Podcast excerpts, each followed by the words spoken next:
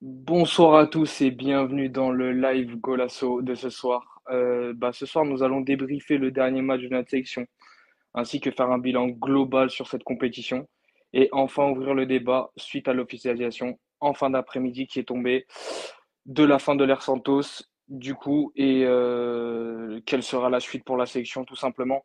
Tonton Santos qui ne quitte pas forcément la sélection par la grande porte, mais on retiendra que le positif, c'est-à-dire qu'il a ramené quand même deux trophées internationaux à notre sélection, elle qui n'avait jamais rien gagné avant. Euh, merci à toi pour ta détermination lors du premier Euro. Merci à toi pour tes discours poignants. Merci à toi pour avoir été un meneur d'hommes et avoir réussi à imposer ton respect et à ordonner un vestiaire qui était quand même rempli d'ego. Mais merci surtout à toi quand même pour cet Euro 2016 qui restera jamais gravé dans la mémoire de tous les Portugais. Euh, déjà en premier lieu, on vous remercie tous d'avoir autant réagi sur notre page Twitter, sur nos réseaux sociaux en général pendant cette Coupe du Monde. L'interaction qu'on a eue avec vous chaque jour était un plaisir et sachez que ça nous a fait chaud au cœur d'avoir votre soutien. Mais voilà, ça va être une émission quand même moins joyeuse que les dernières, sachant que nous avons été éliminés par une belle sélection marocaine qui a fait un très beau parcours durant cette Coupe du Monde. Mais je pense que mes camarades confirment qu'il y a quand même un sentiment d'insatisfaction, de déception suite à ce tournoi. Une équipe remplie d'étoiles sur le papier, mais qui n'a pas su briller pour justement nous ramener l'étoile qui nous, manque à notre bel écusson. Quel dommage, sachant que tout le peuple portugais est toujours très mobilisé lors de ces compétitions. Une stade comme ça au hasard, il y avait 4 millions de téléspectateurs lors du premier match de la compétition, juste sur la chaîne nationale ouverte à tout ce qu'est la RTP. Je pense que tout le peuple portugais ressent les mêmes choses que nous et nous allons du coup partager tout ceci ce soir avec mes camarades, comme d'habitude. En premier, on présente le boss, celui qui nous a envoyé nos chèques cadeaux pour Noël. Alex, comment vas-tu? Euh, Belle intro, Louis. J'ai failli, euh, j'ai failli lâcher une larme, mais euh, voilà. Euh, bah, mes deux idoles sont au chômage. Du coup, pour leur faire honneur, je vais bientôt les rejoindre. Donc, voilà, c'est avec plaisir que je vais faire cette émission un peu un peu salé, mais voilà, c'est vrai que tu as très bien introduit l'émission. Puisqu'un bilan, c'est aussi bah, un bilan complet de Fernando Santos qu'on qu va faire. Donc voilà, ne pas oublier ce qu'il a fait. Mais forcément, euh, bah, on va, ça, ça, finit sur une note négative, donc j'ai peur qu'on retiendra que ça. Mais je pense que les gens sont assez lucides pour, pour ne pas oublier tout ce qu'il a fait aussi. Mais voilà, euh, bonsoir à tous et j'espère que vous allez être nombreux pour ce, ce gros bilan qu'on va faire euh, ce soir. On est bien d'accord, Alex. Ensuite, j'accueille euh, quelqu'un qui attendait le football en, en, club depuis un moment, je pense. Dany, comment tu vas? Oh là là, t'en avais des choses à dire, hein. T'étais, t'étais là, hein. Belle intro. Hein? J'ai bien aimé, hein. Belle intro. hein. Merci, merci, c'est gentil. Merci, c'est Ça gentil, va, c'est ça, gentil. ça va très bien, euh, ça va très bien et toi? Ça va, ça va, merci. Et ensuite, notre euh, Black Alliance préféré, Mathieu, comment tu vas? Bonsoir euh, Louis, bonsoir Alex, bonsoir Adèle, bonsoir à tous nos auditeurs. Euh, tu, tu- tu m'as touché avec ton introduction, c'est vrai aussi. Belle introduction. Euh, et surtout pour nos auditeurs qui nous ont suivis, qui nous ont rejoints pour, durant cette belle compétition comme durant l'Euro. Donc euh, c'était un plaisir de partager ça avec eux, avec eux et on finit aujourd'hui en espérant euh, d'être dans la continuité de tout ce qu'on a fait euh, pour leur partager notre passion qui, est, qui était celle pour la sélection euh, durant ce, ce mois de décembre 2022. Sur ces belles paroles, je pense qu'en première partie, du coup, les gars, on va commencer par euh, un petit débrief bien à froid, je pense, parce que du coup, on a eu le temps de, pour même certains, de revoir le match. Euh, j'ai envie de lancer euh, Alex sur le sujet. Euh, qu'as-tu pensé de notre prestation en général face à cette belle équipe marocaine? Alors, pour revenir déjà à, à- à le fait qu'on n'avait pas fait d'émission samedi, désolé, on s'excuse. vraiment, je comprends que c'est pas forcément pro de notre part, mais je pense aussi qu'en tant que tous amoureux de la sélection, c'était compliqué de parler. C'était compliqué de parler. Pas du fait d'être là, avoir la tête froide ou quoi, parce que je pense que les critiques qu'on avait samedi, on les a aujourd'hui. Ça, ça, ça n'a pas changé. Au contraire, peut-être qu'avec plus de recul, on aura encore plus. Mais c'est du sens, on n'avait pas envie de parler foot. Je pense personne n'avait envie de parler avec personne. euh, voilà, c'était c'était le coup de massue, le coup de trop je peux comprendre qu'on doit être professionnel et qu'on doit, on, doit se faire ce genre de débrief après match, mais il y a parfois où c'est pas possible. On est reste des humains, on n'est pas des robots. Donc forcément, quand il n'y a plus d'émotion, quand tu n'as plus envie de parler, bah, ça sert à rien de se forcer. Et on, mais on s'excuse pour ça. Et on espère qu'on verra plus le refaire, euh, que, voilà, que c'était la dernière fois. Mais alors pour répondre ensuite à ta question, euh, Louis, bah, c'est un bilan, euh, quoi dire bah, Écoutez Golasso. Ce qu'on peut dire, c'est juste écouter Golasso parce qu'on avait un peu prévu tout ça depuis maintenant, depuis surtout un an et demi, même d'autres depuis quatre ans. Mais depuis un an et demi, on avait surtout un an et demi, deux ans, on avait tiré sur la sonnette d'alarme. C'était à prévoir. Malheureusement, on le savait. Alors, j'aime pas trop dire ça parce que personne n'est devin dans le football, mais on le savait. C'était prêt, c'était à prévoir. Et bah, c'est un bilan, c'est un bilan. Quoi dire de plus à part ce qu'on a déjà tout dit sur ce bilan-là C'est une équipe qui a joué qui a joué sans idée, d'un côté, mon côté supporter du Portugal était triste, en colère surtout, triste pour Ronaldo et Pep, mais très en colère pour, euh, parce qu'on n'a rien montré durant cette Coupe du Monde. Je suis désolé, on a montré, on n'a pas montré grand chose à part contre la Suisse, on s'est enflammé, mais un match sur 6 euh, ou sur 5, c'est trop peu. Donc voilà, c'était euh, en colère. Mais d'un côté, le côté donc le supporter portugais était en colère et triste, mais l'analyste, l'amoureux du football, était content du sens où bah ça montre que si tu travailles pas, tu ne gagnes pas. Tu peux pas gagner une Coupe du Monde sans idée, sans projet. Et on le voit sur cette finale-là, que ce soit l'Argentine ou la France. L'Argentine a un projet autour d'un joueur, mais c'est un projet. Ils l'ont construit, ils l'ont travaillé. Donc bravo à eux. Et la France, bah, la France depuis 2014, c'est voilà, tout le monde le voit, c'est peut-être la meilleure équipe du monde. Ça, ça travaille bien. Donc euh, voilà, sans travail, on peut pas réussir. Et ça montre que bah, j'espère que la fédération, la fédération portugaise a pris note. Mais bon, j'ai des doutes. Mais voilà, ça montre que sans travail, tu peux pas, tu peux pas réussir.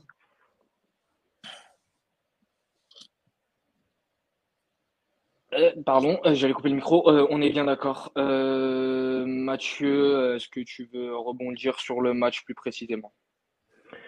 Sur le match, sur le match, c'est vrai que c'était un match qui était très différent du, de, celui face à la Suisse, dans le sens où c'est vrai que les, Suisses, d'un point de vue un peu plus global, sont quand même plus ouverts euh, d'un point de vue du pressing, d'un point de vue de, de, de, défendre quand même un peu plus haut, d'un point de vue d'avoir un peu plus le ballon que, que, que, les Marocains.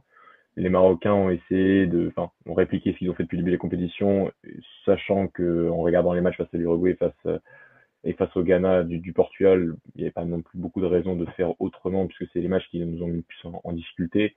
Je suis d'accord du Sud, qui est un match un peu, un peu à part à, à analyser. Et, euh, et donc, euh, donc d'un point de vue global, voilà, les Marocains n'allaient pas faire autre chose euh, que ce qu'ils savaient, qui, voilà, que, que, que, les équipes qui nous ont mis le plus en difficulté ont fait durant, cette Coupe du Monde.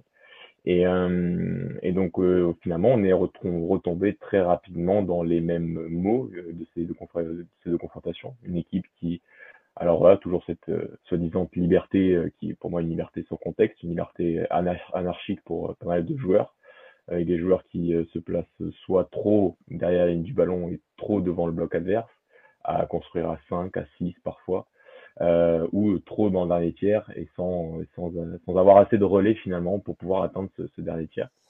Et donc au fur et à mesure de la compétition, certes, l'introduction de Diogo Dallo à apporter quelque chose. La compétition de Rafael Guerrero sur le côté gauche est une bonne compétition. Donc on a finalement au fur et à mesure de la compétition retrouvé des côtés. Mais euh, comme l'a très bien dit Alex, quand tu n'as pas de projet ou quand tu as un projet euh, que tu commences euh, face au Nigeria une semaine début de la Coupe du Monde, qui est un projet qui est, je pense, pas la, à la main du sélectionneur. Je pense pas qu'il soit capable, même en regardant les plus les équipes les plus fluides ou les plus flexibles du monde, mais qu'il soit capable, même avec du temps, de, de, de construire un projet euh, de l'ambition qu'il avait pour cette Coupe du Monde. Euh, on peut pas non plus enlever qu'il a essayé, certes. Euh, Est-ce que ça a marché? Je ne trouve pas.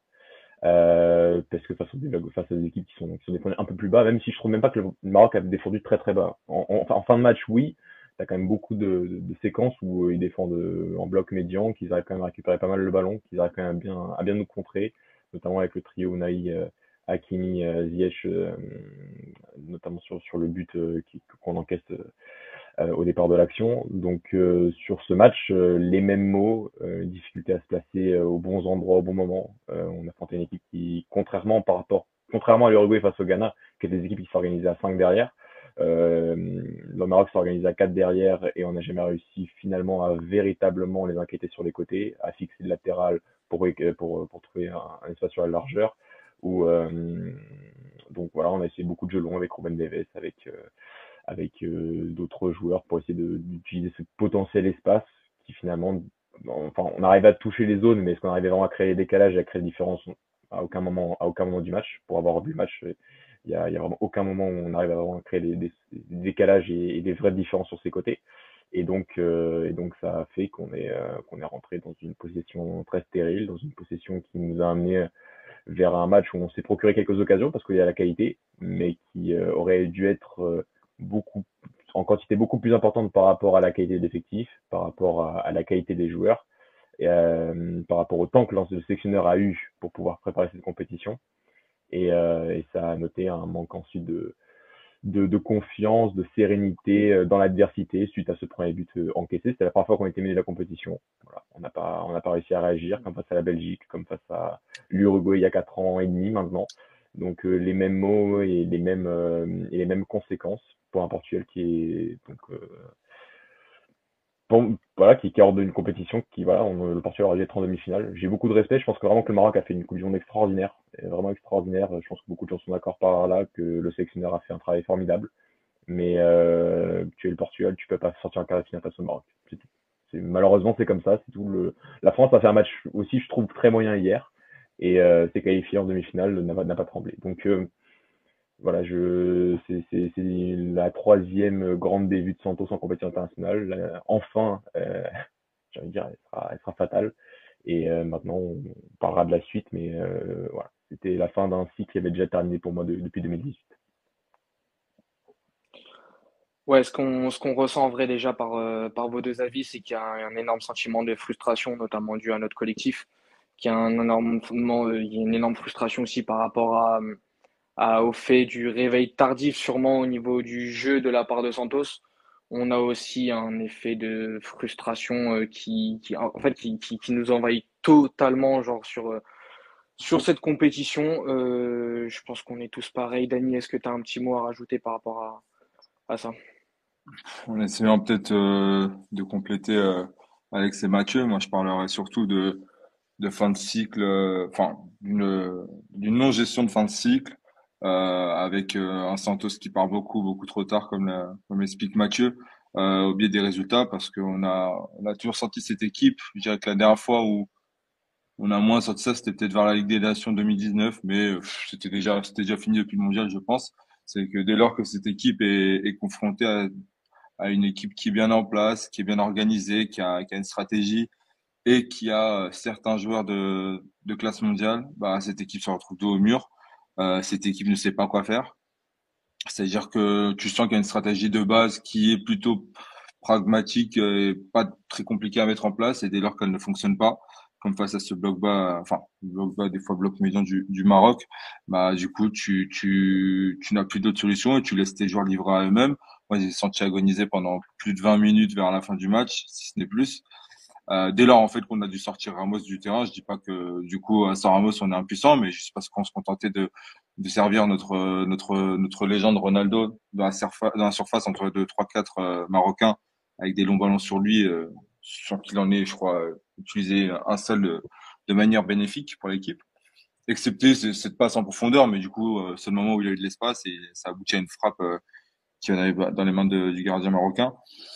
Donc euh, Pareil, pour, pour revenir à ce que je disais au début, c'est aussi une fin de cycle. Par exemple, quand on passe à Ronaldo avec, euh, avec ses pleurs à la fin du match, en fait, on sent que c'est euh, une image gâchée pour des, pour des messieurs qui nous ont euh, offert cet Euro 2016, qui était, je pense, la, le plus grand moment de, en tant que supporter de la sélection. Et donc, du coup, tu dis que tu finis avec une image où, où tu as un Santos qui, a, qui certes a dû, contre la Suisse, on va dire, porter ses couilles, entre guillemets, pour mettre Ronaldo sur le banc mais les gens retiendront peut-être juste que Santos a mis Ronaldo sur le banc euh, au moment du mondial et que ça lui a peut-être causé sa perte. Alors, il y a peut-être débat, mais ça aurait dû géré en amont. Et comme euh, comme le cas Ronaldo, le cas Santos aurait dû géré en amont. Euh, je pense ouais, après le mondial 2018. Ça ne, on aurait dû déjà commencer un nouveau cycle à ce moment-là. Ça n'a pas été fait. Et on, a, on, a, on a perdu de belles années pour certains joueurs, je pense. Euh, il y en a d'autres qui en auront encore une à jouer euh, pour, pour, pour faire plaisir à, à notre pays. Mais, euh, mais, voilà, à voir ce, que, ce, qui se passera, ce qui se passera par la suite. Je pense que toutes ces euh, mésaventures nous serviront d'une manière ou d'une autre. Et pour, euh, pour compléter un peu euh, ce que, ce que tu disais, Dani, sur le match, c'est et puis du coup, après, je pense qu'on pourra passer sur, sur, sur le bilan de Santos. C'est que tu vois, il y a, des entraîneurs, c'est compliqué. Moi, je, pars du principe où j'aime pas critiquer les entraîneurs parce que c'est un métier très compliqué où vraiment, euh, bah, on, a, on a pu un peu le toucher euh, des bouts des doigts et on voit à quel point c'est dur Du coup, vraiment, j'essaie de prendre des, des, vraiment des gants quand je critique un entraîneur parce que c'est un métier très compliqué. Et que je pense que la, plupart des entraîneurs sont plus compétents que nous parce que eux, y sont et nous, on est là derrière un, écran en train de parler foot. Mais autant, certains, c'est le cas, mais autant Fernando Santos, je pense que vraiment, il est dépassé et je suis pas sûr qu'il connaisse le foot mieux que, nous tous, en fait, tu vois.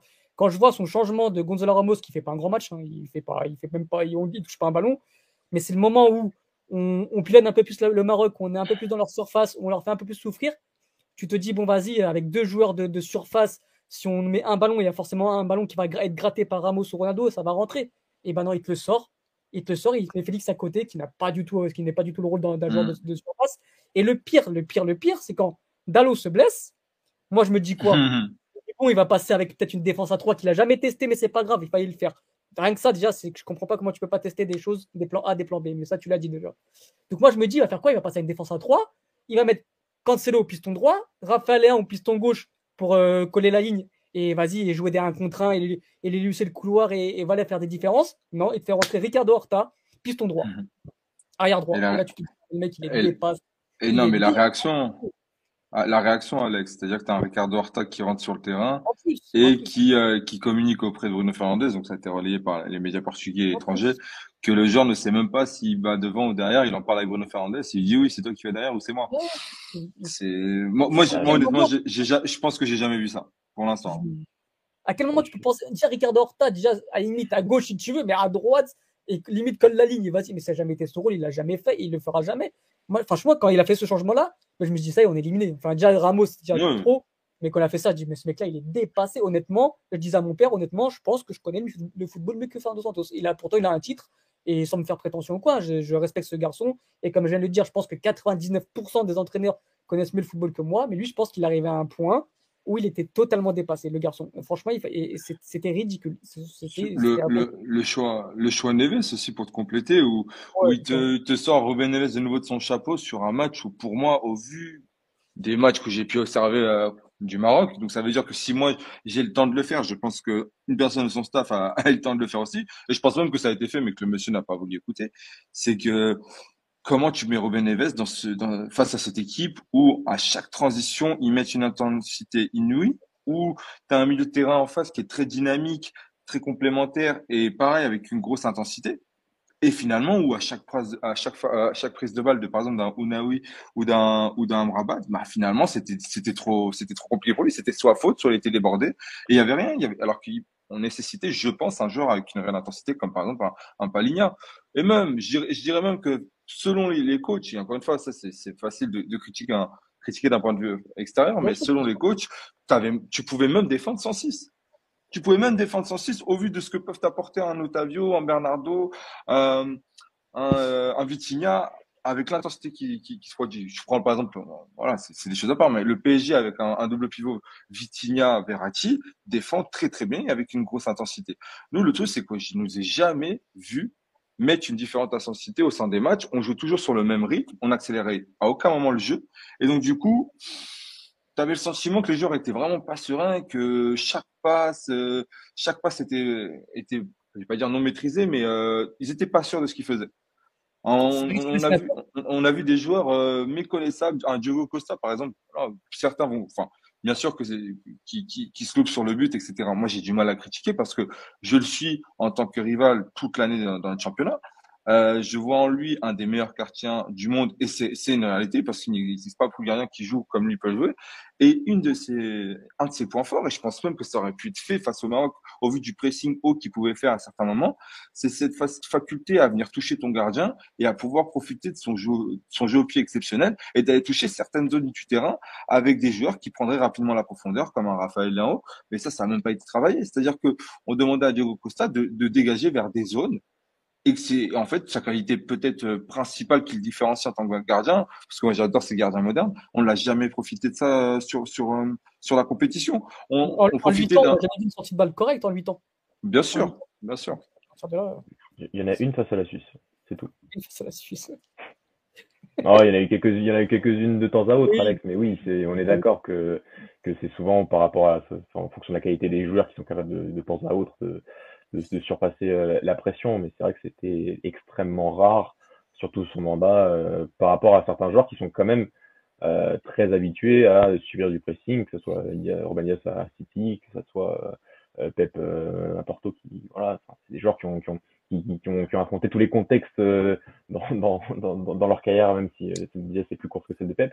Et euh, malgré tout, que ce soit Diogo Costa, que ce soit même les latéraux, hein, qui sont censés être des joueurs euh, très confortables avec ballon, euh, et capables de sortir même sur la largeur, oui, on a toujours eu des problèmes sur toutes les phases de jeu, toutes les phases de jeu. Hein. Je, je, encore aujourd'hui, il n'y a aucune phase de jeu qui a été maîtrisée de la part de Fernando Santos. Aucune, même les coups de pied hein, qui pourtant, pourtant pouvaient être une force en 2016 et, et, euh, et l'organisation défensive était une force en, 2016. Même l'organisation défensive, ça change, ça change. En 2016, il n'y avait pas encore euh, tant de 3-4-3, il n'y avait pas tant de, tant de, de, de, autant de joueurs parfois qui pouvaient euh, fixer une ligne, une ligne défensive, euh, avoir une, une amplitude constante, euh, des pistons très hauts, des pistons qui écartent des lignes défensives. Et même, je veux dire, on n'a pas vu une sortie de balle correcte, on n'a pas vu une ligne défensive de 5 correcte, on n'a pas vu, comme tu l'as dit, on n'a jamais vu une construction à 3. Parce que, enfin, le changement Horta, tout à l'heure, c'est, enfin, tout à l'heure, ça fait 5 jours quand même, euh, c'est une faute professionnelle. C'est une faute professionnelle. Comment un sélectionneur, un sélectionneur peut envoyer un joueur sur le terrain et le, le joueur sait pas où se placer et dit à un autre joueur, euh, c'est toi qui viens derrière ou c'est, quand on était quand on avait 4, quand on avait 4 ans, je suis désolé tu voilà, tu rentres un peu devant et moi je me mets derrière pendant 10 minutes et après tu vas au goal. Enfin, c'est n'importe quoi. Et c'est un manque. Et, dans une, on, l'avait un peu déjà eu face au Ghana où quand on, marque ce premier but, tout d'un coup on est incapable de réagir à la plus grande pression ghanéenne, au fait qu'ils projettent leur, leur relayeur et, et, au fait de d'avoir une équipe ghanéenne qui, qui, qui, se projette, qui va fixer avec la ligne défensive avec plus de, de joueurs, parce qu'il n'y a aucune prévention des, scénarios. Il n'y a aucune prévention des scénarios. C'est un, quand tu es, coach et que tu es là depuis 8 ans et que quand une équipe va te presser à 3, va te presser à 2, une équipe va s'organiser à 5 ou à 4, une équipe qui va avoir mieux à 3 ou à 2, une équipe qui, voilà, c'est des tas sérieux pourtant assez basique hein, qu'on voit déjà au niveau de la formation, et tu as la vidéo, tu as tout, tu as, la fédération, tu peux avoir une armée d'analystes, tu peux, tu tout savoir sur tes adversaires, et tu ne sais pas prévoir un scénario parce que tu sais très bien que si tu fais un, rentrer un de latéraux, un latérales, euh, tu en as un autre s'il se blesse, tu en as plus sur le banc. Comment tu fais? Bah Santos ne, ne, savait pas le faire. Bon, ça c'est peut-être vraiment à, arriver à faire ça de son dernier match, c'était vraiment le pompon. C'était vraiment la, la, cerise sur le gâteau. Je pense qu'on ne pouvait pas faire pire comme sortie pour un coach euh, d'un point de vue tactique euh, sur ce qui s'est passé face, à, face au Maroc et, la défaite, euh, selon moi, est méritée. Elle a toujours été méritée. Collectivement, on a été moins fort, on a été moins bon. et même le Maroc hier a démontré qu'il était même meilleur avec ballon que nous. alors avec les, pourtant les joueurs extraordinaires. Je estime toujours que cette sélection a des joueurs extraordinaires, mais qui arrivent en sélection. Certains sont coupables, mais en sélection deviennent manque de cadre, manque de contexte, manque de, pas mal de choses. Euh, et au-delà de ça, ce qui m'a choqué aussi le plus, c'est que bon, on savait que collectivement parlant et tactiquement parlant et tout ce que, vous avez dit, on était incompétent parce qu'on a un sélectionneur qui était incompétent.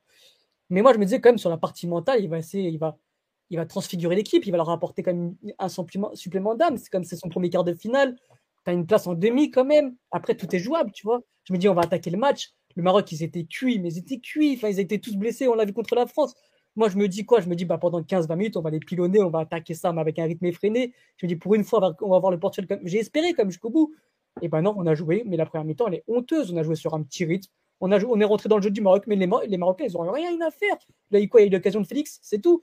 Et on jouait comme ça, des passes moyennes, avec un rythme de sénateur. Mais comment tu veux détruire un bloc avec ce genre de circulation de, balles et de passes avec ce rythme-là? Et je me dis, mais même là, même là, il n'a pas su transfigurer ses joueurs, transcéder ses joueurs pour leur permettre de mettre un gros rythme, une grosse intensité, parce que moi je suis persuadé, on l'a vu avec la France hier, que si tu mettais un gros rythme, tu marquais un but rapidement, et à partir de là, le match est différent. Parce que plus tu avances dans ce genre de match, avec ce genre d'équipe, avec un bloc bas qui défend très bien, bah plus tu les laisses espérer, plus tu, tu les laisses croire à une possible exploit. Et c'est ce qui s'est passé. Le match, il a duré, il a duré, il a duré. Ils ont marqué 1-0, match terminé. Tu sais très bien qu'avec ce genre d'équipe, c'est trop dur de marquer un but. Alors deux buts, c'est même pas la peine. Et moi, c'est ce qui m'a choqué, c'est la partie mentale le Portugal n'a pas été capable d'attaquer ce match-là, un quart de finale de, Coupe du Monde avec un rythme de Coupe du Monde tout simplement. Et moi, ça m'a choqué. L'impression, l'impression en vrai, les gars, qu'on se, qu'on se répète au niveau des déceptions et des confirmations sur cette Coupe du Monde. Voilà, euh, Mathieu a parlé des latéraux, euh, Dany a parlé de Ruben Neves qui a quand même été trois fois titulaire avant d'entamer son quatrième match. Euh, voilà, j'ai l'impression qu'on se répète et que les matchs, même si les scores étaient différents et les scénarios étaient quand même différents, dans le fond, ils se ressemblaient et s'assemblaient de notre côté. Donc je pense qu'on peut commencer à... On a assez fait de bashing, on va passer un petit peu au positif. Euh, les confirmations, qu'est-ce que vous avez aimé durant cette Coupe du Monde selon vous? J'aimerais lancer Dany en premier.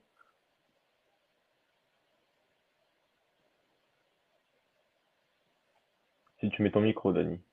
Ouais. On n'est pas Autant pour moi, mince. Euh, non, je disais, ce que j'ai aimé, moi, sur cette Coupe du Monde, c'est le licenciement de Fernando Santos, qui, euh, je pense, ne pouvait pas mieux tomber. Non, plus sérieusement, ce que j'ai aimé sur cette Coupe du Monde, je dirais au-delà de tout, c'est la, la prestation de Jean-Félix.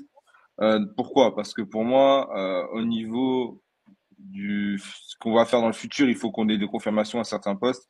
Et le fait que notre normalement plus gros talent dans cet effectif, je dis bien normalement, parce qu'au vu de, du transfert qu'il a eu au Atletico de 120 millions, de la, la pression médiatique qu'on lui mettait, des attentes qu'on avait de lui, normalement, c'est ce qui devait se faire de mieux dans notre pays euh, dans un futur proche.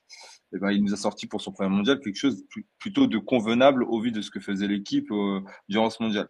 Ça, c'est une bonne chose. Euh, pour le reste, le peu de bonnes choses qu'il y a à retenir, c'est qu'on a, enfin, on a un PP qui confirme. Le truc, c'est qu'à son âge, je le vois plus partir en retraite. Donc, il confirme ou non, finalement, sur le futur, c'est pas très important parce que je me dis qu'à un moment donné, il va falloir euh, se détacher d'un homme qui a bientôt 40 ans, euh, qu'on va devoir peut-être travailler sur autre chose pour se relancer sur un nouveau cycle. Euh, et puis sur les postes, euh, Dalo, Dalo également qui, euh, qui a su saisir sa place sur ce côté droit face à un, gros concurrent, concurrent qui a un âge déjà avancé de 27 ou 28 ans, fait son premier mondial et qui passe complètement à côté pour moi. En effet. Que ce soit même sur le terrain, peut-être le comportement aussi. On ne sait pas, il n'y a, rien qui a fuité, mais je pense que les peu de séquences où on l'a vu un peu euh, euh, pas être content d'entraînement, ça arrive. Euh, pas fêter le but sur le banc, ça arrive, mais c'est pas normal, euh, surtout pour, pour une Coupe du Monde où justement on a besoin d'un groupe uni. Et du coup, ça fait partie de mes, mes déceptions avec euh, avec d'autres cas. Euh, Otavio, même s'il fait pas un gros mondial, me confirme que on a bien fait de, de, de, le prendre. Voilà, même si j'ai mon côté Mefkish qui a, c'est compliqué de le dire, mais euh, le monsieur, le monsieur fait le boulot en sélection, a su comprendre ce que c'était de porter ce maillot. Et, euh, et voilà, il y a pas. Dites-moi si il m'en manque hein, au niveau des joueurs, mais euh, en fait j'ai plus de déceptions de bonnes choses qui me reviennent. En fait, vraiment la bonne chose, c'est que, enfin, Santos s'en aille. C'est c'est dur à dire euh, parce que là, je pense qu'il y a aussi ce côté où on, on voit la vidéo où il évoque son départ. On, on sait que l'homme n'est pas, c'est pas une mauvaise personne, mais c'est, on n'est pas, voilà, on n'est pas là pour faire du, du, relationnel. On est, on est là pour euh, faire un constat de son passage. Il y a du très bon, il n'y a pas de souci, mais ça fait longtemps qu'il y a beaucoup de négatifs et qu'il aurait dû partir depuis un petit moment pour pas gâcher son histoire finalement, parce que là, voilà, ça va passer. On aura un nouveau, un nouveau sélectionneur, on aura de nouvelles chances de croire en notre sélection, et quand Santos reviendra, que ce soit pour assister à un match, que ce soit pour donner de la force à cette équipe, on aura ce côté, c'est le monsieur qui nous a donné des trophées, donc c'est une bonne chose. Mais encore une fois, je, je, je, je regrette cette, cette fin, euh, cette fin de parcours en sélection, que ce soit pour lui, encore une fois pour euh, pour certains de notre cadre qui, qui partent un peu par la, petite porte, euh, que ce soit Jean Moutinho, ce soit José Fonte, où on n'a pas su leur dire au revoir correctement. J'espère qu'on y arrivera avec Pep et, et Ronaldo, qui sont logiquement les, les prochains sur la liste. Donc à voir. Ouais, les fameuses fins de cycle portugaises. les, euh, les, les, fameuses fins de cycle à la portugaise, comme tu as cité, Dani, qui sont toujours très mal gérées, et c'est pas que en sélection. Euh, Mathieu, je vais te lancer sur tes confirmations sur ce que tu as aimé sur cette Coupe du Monde. Tu as parlé des latéraux tout à l'heure, moi les latéraux je les ai bien aimés. Hein. Moi euh, les, bon, les 40 minutes de Nomedes sont un peu durs à gérer, à part bien sûr Cancelo, mais que Dalo et, et Raphaël Garro m'ont plu durant cette Coupe du Monde. Dalo m'a beaucoup plu, euh, Dalo euh, est sur la continuité à la fois en sélection, à la fois en club de, de, de ses performances. Euh, un joueur qui, qui, devient de plus en plus complet, qui était un, qui était un latéral qui aujourd'hui est peut-être même enfin un latéral plus classique dans le sens au, au, haut niveau dans le sens euh, voilà capable de prendre la profondeur capable de, de, conduire capable de faire mal sur son couloir capable de, de même défensivement d'être très solide dans, dans, que ce soit dans le centre il y a des centres qui sont quand même euh, et, et, certaines transmissions qui sont qui sont pensées c'est pas du centre au hasard c'est un joueur qui, qui même aujourd'hui grâce à Tenag est capable aussi de d'occuper certains espaces, certains espaces à, l'intérieur on l'a vu notamment face à la République tchèque euh, en Ligue des Nations en septembre dernier euh, sur sur son but où un garçon qui pouvait apporter certaines choses à ce poste-là, dans ces zones-là. Donc un joueur qui, qui, qui, est devenu très complet, euh, qui confirme un peu ce qu'on pensait de lui en sélection. C'est que, enfin, en sélection depuis sa formation, hein, que je me sens que c'est Alex qui a dit dans le dernier live que, que c'est un joueur, ça, ça reste Diogo Dao, ça reste un des plus grands prospects entre guillemets euh, à son poste euh, dans la génération 99. Donc c'est un, joueur qui a, qui toujours un énorme potentiel, qui était parti un peu tôt de Porto, qui a peut-être eu une, une, courbe de progression un, un peu plus lente que autant que prévu, mais ces dernières prestations et ces dernières expériences, que ce soit Milan C, que ces deux dernières saisons à United sont, très positives d'un point de vue individuel. Et Guerrero m'a plu. Guerrero m'a plu dans, dans, voilà, certes, il ne pouvait pas t'apporter autant d'agressivité sur, sur couloir gauche, autant de, de projection, autant de, de, de, course en profondeur pour être vraiment ce, pendant à droite de, de mais tu l'avais, avais déjà quelque chose à, quelque chose à, à droite avec Dalo, et tu avais un joueur qui a réussi à, à, se projeter, qui a quand même réussi à se projeter, il, y a, il y a des cours sur, sur tous ces matchs qui sont, qui sont vraiment euh, très intelligentes. Bah, J'invite à, à, revoir le but de, Bruno Fernandes sur la tête de, de Ronaldo qui, qui ne touche pas le ballon. C'est cette course-là en particulier qui, qui sont vraiment des, des courses d'un joueur intelligent. Certes, parfois il est en manque de fiabilité euh, physique. Certes, euh, c'est un joueur qui, qui même défensivement parfois peut montrer certaines lacunes, mais ça reste un joueur qui, qui a été qui a été intelligent, qui était qui reste intelligent, un joueur qui a quand même des qualités avec ballon de, de de, de, très très très bons joueurs. Et, euh, et donc voilà si ça les latéraux plus Bruno Fernandez je sais pas si, Alex voulait en parler pour, pour lui c'est un peu la parole mais voilà je, pense que Bruno Fernandez avait fait la, la compétition qu'on qu'on lui souhaitait euh, enfin en sélection d'un joueur qui avait moins de protagonisme qui était censé être moins le joueur euh, à tout faire. Euh, là, on lui a donné un rôle précis, spécifique, pas tout le temps, euh, parce que il y a certains décrochages et certaines passes, certains, parfois au niveau de certains défenseurs centraux qui sont à l'image de Bernardo Silva ou d'Otavio compliqué. Enfin, je trouve que ça n'a pas apporté grand chose. Mais euh, d'un point de vue de son côté décisif, d'un point de vue de son rôle de toucher moins de ballons, mais de valoriser plus les ballons qu'il avait en sa possession Coupe du Monde. Il a fait une belle Coupe du Monde et, et ça a été un, un, des meilleurs, assez incontestablement, je pense, de, de, la sélection durant cette Coupe du Monde 2022. Tout à fait d'accord avec toi, Mathieu. Avant de lancer Alex, je vois qu'il y a déjà beaucoup de gens qui réagissent dans le chat et qui nous parlent de futurs sélectionneurs, etc. Ça va être la deuxième partie, les gars, de l'émission. On, arrive, on va y arriver. On va y aller, on va y aller, vous inquiétez pas. Vas-y, Alex, je te lance sur les confirmations de, sur cette Coupe du Monde de notre sélection. Euh, compliqué de, de, ils, ont, ils ont quasiment tout dit, donc euh, je rejoins un peu euh, Dani sur Jean Félix, même si j'en attends encore beaucoup plus, balle au pied.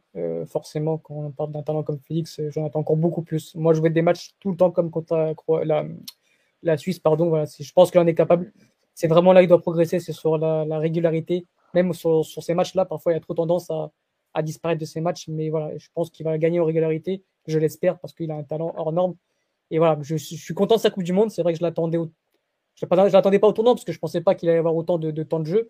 Mais, euh, mais voilà, j'attendais quand même qu'enfin il, explose en sélection. Il l'a fait.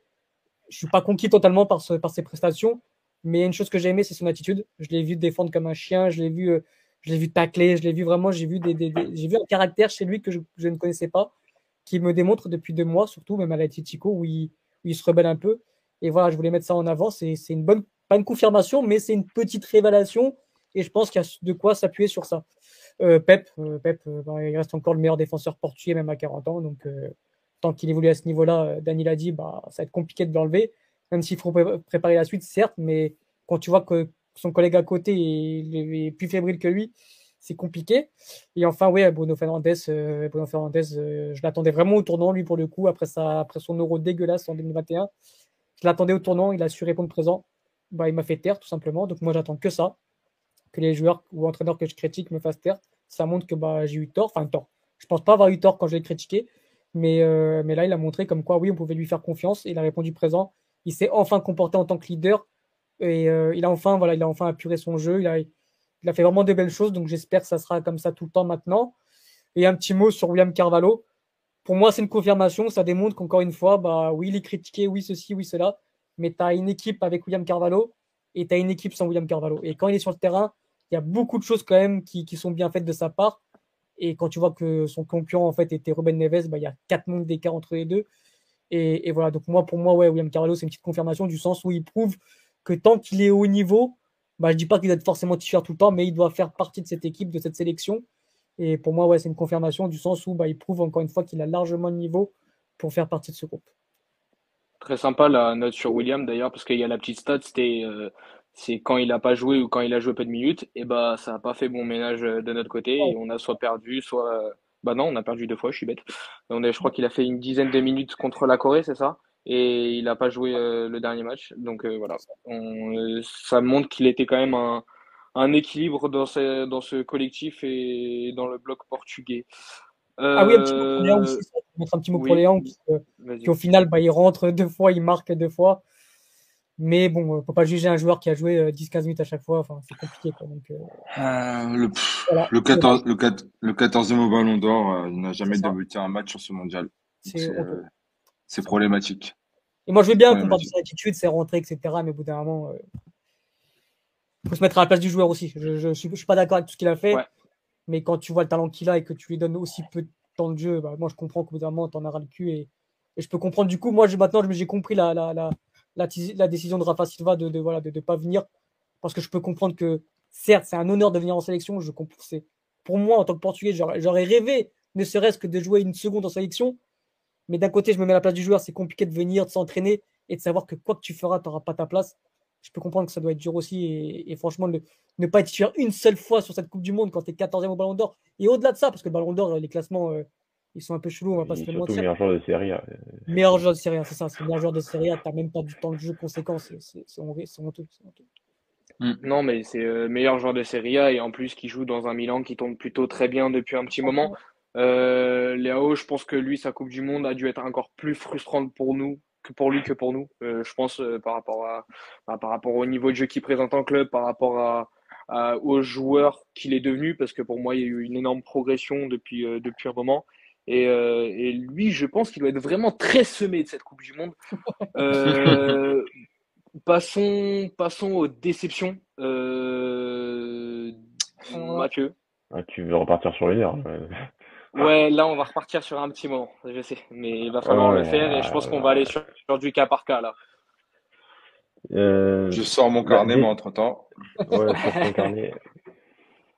Euh, c'est compliqué. Euh... Prends un ou deux non. points et après, je pense que tes camarades complètement. Ouais, ouais, ouais. Allez, j'ai envie. J'ai Robin Neves, allez. Tiens, ah oui, on, fait, on, on, fait, on, fait, les cartes, c'est qui le premier La grosse déception, lui, c'est Chelsea. Je, je choisis. En fait, en fait est-ce que c'est vraiment une déception? Mais c'est ouais, voilà, c'est pas une déception, il n'aurait pas dû être là. Il n'aurait pas dû être là. Voilà, parce que il est 23h18, on s'en fiche, on ne l'avait pas appelé. Hein. Ouais. Nous, on ne l'avait pas appelé. Aucune hein. de nos listes. Nous, on, a pris, nous, on avait pris Jean Moutinho. Hein. Nous, on avait pris euh, la, la, la, la, vraie version et pas la version Wish. Hein. Nous, on avait pris euh... Florentino Luis aussi. oui, non, toi aussi, oui, c'est vrai. Bah, bien sûr, j'ai vu. Ah oui, oui, non, mais bien sûr, ça aurait été pas, ça aurait pas été. Non, pas fait pire. Ça aurait été largement mieux. ça aurait été largement mieux. Euh, non, non, Ruben Neves, euh, Ruben Neves, que dire de Ruben Neves euh, je, je, je, je, sais pas. Est-ce que vous l'avez vu faire un truc bien en fait? Moi, j'ai. À, là, là, à un moment, il a fait une passe sur le côté, c'était pas mal. Ouais, il a fait une passe de volée sur le côté. de volée, c'était ça. Ah oui, contre la Corée là. D'accord. Oui, oui, contre la Corée, voilà. Donc c'est quand même dans le match amical du, du tournoi. Euh, donc oui, oui, c'est c'est c'est compliqué. Est-ce que voilà, après pour un peu pour aussi pour tous les joueurs, oui, euh, tu as un contexte qui est qui, qui est pas favorable euh, parce que c'est vrai que lui demander d'être euh, bah, de, de, jouer au, au Jean Paligne alors que tu as Jean Paligne sur le banc, des fois c'est incompréhensible. Mais après, euh, et c'est le cas pour aussi pas mal de joueurs. Euh, ça reste un joueur professionnel qui joue en première ligue depuis quatre ans maintenant, euh, donc euh, voilà, qui est soumis à une, densité compétitive et qui est voilà soumis à une exigence quand même assez incroyable euh, tous les week-ends. Et et t'arrives à la Coupe du Monde et tu fais des trucs qui sont qui sont pas dignes quoi, qui sont pas dignes d'un joueur pro dans, dans certaines transmissions, dans certains comportements, dans certaines lectures des actions, des trajectoires, des interventions défensives à, à son poste. C'est sur cette Coupe du Monde là, ouais, c'est peut-être c'est peut-être le pire joueur. Ouais, c'est pas, pas impossible. C'est un joueur qui, qui peut-être n'est pas, qu'on l'a demandé de faire des choses qui, qui, qui, n'en est pas capable. Mais après, il y a tout le reste d'un joueur qui était censé ne pas, ne pas rater autant de, de choses qui sont, qui, pour un joueur de, à ce poste-là, en termes de milieu défensif au Portugal, où tu as quand même de la qualité. On a parlé de M. Carvalho, on a parlé d'un Jean Pauline qui a, fait une Coupe du Monde de fantôme aussi, on a parlé de Lao, mais il y en a un joueur qui a joué encore moins que Lao et qui est pourtant sixième de première ligue avec son club et qui est un des, meilleurs milieux défensifs de première ligue cette saison et qui a joué, je sais pas, très peu de minutes aussi. Euh, donc, euh, donc oui, c'est la, comparaison est, est, est, frustrante, surtout par rapport au match de William Carvalho face à la Suisse qui est certes moins soumis à certaines interventions défensives, euh, mais qui te démontre à quel point euh, il comprend le jeu, à quel point il est capable de, de, de temporiser quand il faut temporiser, d'accélérer quand il faut accélérer, de, de, voir certaines passes, de, vraiment d'être capable d'explorer certains espaces grâce à sa qualité dans, dans, dans, dans les transmissions et, et, dans la passe. Et, euh, et, et, ouais, le contraste était pour William Carvalho qui jouait plus à ce poste en sélection depuis un, un bail et qui était là soumis à cette responsabilité face à la Suisse il y a un contraste qui est, qui est assez édifiant euh, face, euh, face à Robin Neves euh, quelques jours après face au Maroc et sur les matchs d'avant aussi. Donc je, là, à chaud, enfin à chaud, dans, dans toutes les déceptions qu'on peut avoir, il n'est pas loin d'être le pire joueur de, de, la sélection sur ce mondial. Ouais. C'est pas qu'il est pas loin, c'est le pire joueur de la sélection durant ce mondial. C'est ça. C'est toi qui l'as dit. Hein. Ouais, bah, je, je, peux le dire et pourtant, euh, vous savez très bien que j'aime beaucoup le garçon et que voilà, Rien que par le fait de l'histoire qu'il a eu au club, euh, son affinité, mais là, il n'était tout simplement pas au niveau. Et comme vous l'avez dit, on l'avait pas convoqué. C'est qu'il y avait des raisons, même si on est qu'assis sur notre canapé, on n'est pas des coachs, comme a dit Alex. Alex, je te lance sur euh, euh, une autre déception que tu as envie de citer, ou de, histoire bah. de laisser quand même donner à manger à Dani, mais je pense qu'il y a assez de nourriture. oui, là, là, c'est un festin. Là. Il y a, il y a trois non, mais pour compléter Mathieu, bah, pour moi, le joueur le plus mauvais, le plus catastrophique, et je pense que même ça a été peut-être l'un des plus mauvais de la Coupe du Monde tout court, bah, c'est Ruben Neves, ouais, clairement. Mais en fait, tu vois, pour, euh, pour après, ça va, ça va sur ce que je vais dire, sur ce que j'ai envie de dire, c'est que, tu vois, il y a des joueurs, bon, il n'y a pas de mauvais joueurs, comme je dis souvent, il n'y a que des mauvais contextes. Ça, on est d'accord. Ruben Neves, il est pro, c'est qu'il y a forcément un moment, il a une qualité. Mais ce que j'ai envie de dire, c'est qu'au bout d'un moment, tu as des joueurs qui sont mauvais parce que le contexte ne leur permet pas d'être bons. Cancelo, Diaz, Bernardo Silva, bon, même si c'est pas mauvais, mais voilà, tu sens quand même que ils ont vraiment, ils sont vraiment sur un contexte défini. Et quand ils arrivent en sélection, c'est plus compliqué parce qu'ils ont pas, parce que c'est compliqué de passer de, de, Guardiola à Fernando Santos. Ça, on est tous d'accord là-dessus. Mais Ruben Neves, je pense qu'il est juste mauvais en ce moment. Il est juste nul. C'est juste, c'est le reflet de ce qui prouve, de ce qui monte depuis maintenant 3-4 ans. Et la personne qui me dit que Ruben Neves est, est bon depuis 3-4 ans et qui mérite un tel club est un menteur. Je suis désolé pour regarder tous les matchs de Wolverhampton. Et je pense quand même que, que que beaucoup de Portugais regardent, il est pas bon, Ruben Neves. Il est pas bon même, à, même chez les 17e de Première Ligue. Ceux qui disent qu'il est bon, c'est faux. Ou c'est juste parce qu'ils ont vu deux trois buts de loin, ils se sont dit waouh, il frappe bien de loin. Mais il est pas bon, Ruben Neves. C'est un constat. Et les stats partent pour, ça aussi, parce que oui, euh, bon, euh, Regragui, il va il va va il va pas être content de ce que je vais dire, mais parfois les stats euh, reflètent un peu ce que tu montres sur le terrain.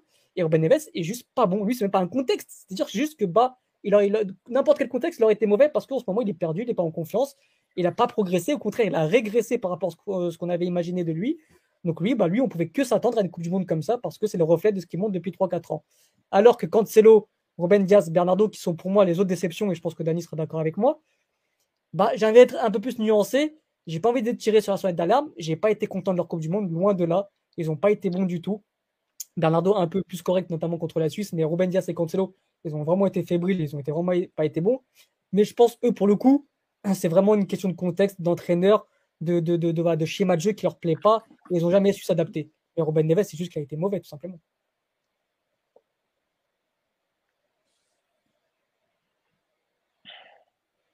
Ton micro Ton micro, oui. Pardon, c'est que j'étais en train de lire les commentaires en même temps. Dani, euh, je suppose que tu as sorti le carnet, toutes tes notes, tous tes arguments. Allez, vas-y, on te laisse 15 minutes. Lâche-toi. Déception. On est là pour t'écouter si tu as des signes. Dans la catégorie déception, nous avons Diogo Costa, João Cancelo, Ruben Dias, Nuno Mendes, Ruben Neves, Bernardo Silva dans une moindre mesure et Ronaldo. Bah dur parce qu'en fait, c'est pour non mais je vais te le dire parce que ça fait deux compétitions où il passe oui, à côté parce que le mec euh, a des pépins physiques. Que, ah Nuno Mendes. Ah oui d'accord. Oui, oui. non, okay, okay. Euh, sinon en, en, qualité, on parle de peut-être de ce qui se fait mieux à ce poste-là avec Théo, Théo Hernandez comme le dit très bien Raphaël Léon.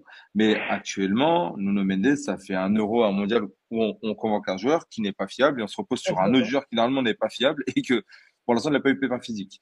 Euh, donc, donc non, euh, moi, moi, ça va être, c'est ça mes déceptions. Euh, on va commencer par Diogo Costa. Donc, euh, moi, j'ai, j'ai pu entendre des, des, critiques un peu à droite à gauche où j'ai vu des gens dire que c'était trop tôt pour lui, que un mondial, voilà, c'était un peu, c'était un peu juste pour lui. Enfin, désolé, mais si vous dites ça, c'est que vous ne, vous ne suivez pas du tout le, le, bonhomme en club, vous ne suivez pas le bonhomme en, en, Ligue des Champions. Ce bonhomme-là est déjà fait pour pour porter, je pense, un top club euh, à ce, en étant gardien de but. Donc non, ce gardien-là est, est, actuellement totalement capable d'être le numéro un à ce poste. Déjà parce que ses concurrents sont Rui Patricio et José Sa, et avec tout le respect que je leur, je leur dois, ils sont totalement à un autre univers par rapport à, à Diogo Costa en termes de niveau, parce que Diogo Costa survole. Donc si ce, ce gardien-là n'est pas titulaire au mondial, je ne vois pas qui peut l'être. Euh, néanmoins, euh, même si c'est pas ça fait partie de mes déceptions, pour moi, c'est aussi un apprentissage pour lui. Euh, c'était face au Maroc, je pense que ça lui fera du bien sur le long terme. Ça nous a, ça nous a fait mal, mais c'est pas que de sa faute à mon, à mon sens, et que je moi, connaissant le garçon depuis même depuis catégorie jeune, ce genre de boulette, comme à ses débuts ouais, c'est Porto en, en, équipe première, va le renforcer, va faire que pour moi, dans un futur proche, il sera, il sera encore plus, enfin, encore meilleur et plus décisif pour nous. Euh, vois Cancelo, je le mets dans la catégorie des contextes, mais pas que. Euh, contexte dans le sens où Alex disait que euh, certains joueurs ne peuvent pas s'exprimer au, vu du mauvais contexte. Ça n'a pas été le premier, c'est pas le dernier. À ce poste-là, à part Cédric Soares et, et Ricardo Pereira par, par séquence, et Dieu merci maintenant Dallo, on n'a jamais eu un latéral droit qui était vraiment, euh, on va dire, au top niveau. Le dernier, ça va être Jean Pereira avec Paul Wendt. Euh, mais mais outre ça, pour, pour moi, outre ça, ce, ce, ce garçon, euh, voilà, c'est un, c'est, un cas à part. C'est-à-dire que si tu sais pas comment le prendre, tu sais pas comment le gérer, tu sais pas comment lui parler, tu, tu passes à côté du mec. Maintenant, je suis pas en, train, en train de le défendre. Je dis juste que si tu sais pas le gérer, autant ne pas le prendre.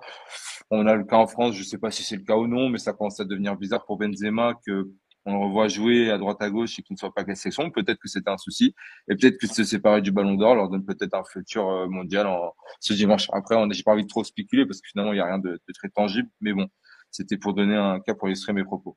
Euh, ensuite, on a Ruben Diaz. Bon, Ruben Diaz, je m'attendais à un autre niveau. Il n'a pas été catastrophique, mais il n'a pas été bon non plus. À mon sens, il a été banal. J'avais l'impression que, voilà, si on avait mis José Font, je suis même pas sûr qu'il aurait fait pire.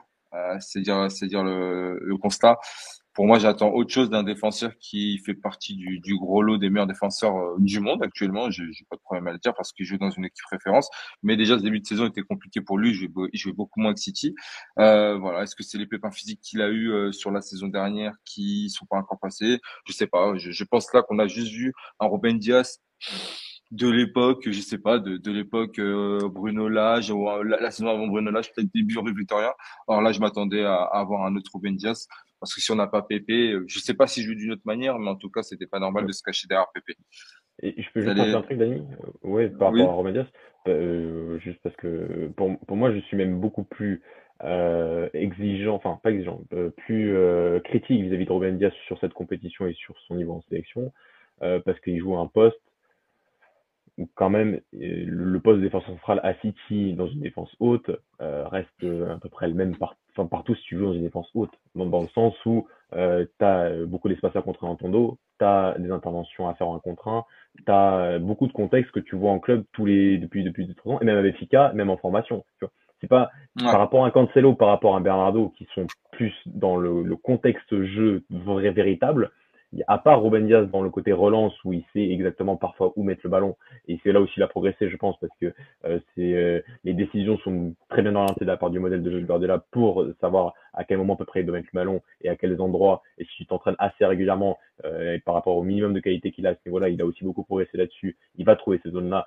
et c'est pour ça aussi qu'on a vu une certaine progression à City euh, mais après le contexte défensif, euh, il n'y a pas une énorme, pour moi, il n'y a même pas beaucoup de, de différence entre ce qu'il connaissait à Béfica dans le sens où il défendait haut euh, pendant 90% des matchs en Ligue, en, en Ligue à l'époque. Euh, en formation, il a toujours joué avec une défense haute en étant à Béfica en, en, formation. et à City, c'est la même chose. Donc, et là, sur, ce, sur cette compétition-là, on a quasiment tout le temps eu ballon et on a toujours eu à défendre de grands espaces et on a toujours eu à être parfois en contre un et parfois à être dans des situations critiques. Et, et donc, par rapport à Cancelo, par rapport à Marado, qui ont des, contextes qui sont plus difficilement réplicables dans une sélection ou peut-être même dans un autre club, euh, pour moi, Ruben Diaz, c'est quand même des choses, voilà, c'est des situations qu'il a quand même vues, qu'il voit, qu'il revoit, et il les revoit aussi en sélection. Et pour moi, il a juste été euh, euh, pas à son niveau du tout euh, dans une compétition, dans une Coupe du Monde où on, l'attendait quand même très fortement. Non, non, je suis d'accord avec toi. Pour moi, il y a, il y a, en plus sur les peu de fois où il a dû intervenir, comme face au Ghana, pareil, il est passé à côté. Donc, Totalement. tu sens que c'était, c'était pas, c'était pas, c'était pas sa compétition, c'était pas la période qu'il fallait, ou du moins, moi, moi, je suis comme toi, j'en attendais beaucoup plus. Si je dois, si je peux. Remplaçant City, quasiment. Enfin, il n'est pas titulaire indiscutable à City en ce moment, donc ça peut être. Ah non, c'est ce que, il n'est pas titulaire, faut le dire, hein, il n'est pas titulaire. Hein. C'est ce que, c'est ce que je disais, c'est début de saison compliqué où il joue pas souvent, donc, euh, enfin, pas tout le temps, pardon. Donc, euh, non, bizarre, c'est un peu bizarre cette saison pour lui. Donc, à voir si c'était juste une période, mais malheureusement pour nous, c'est mal tombé.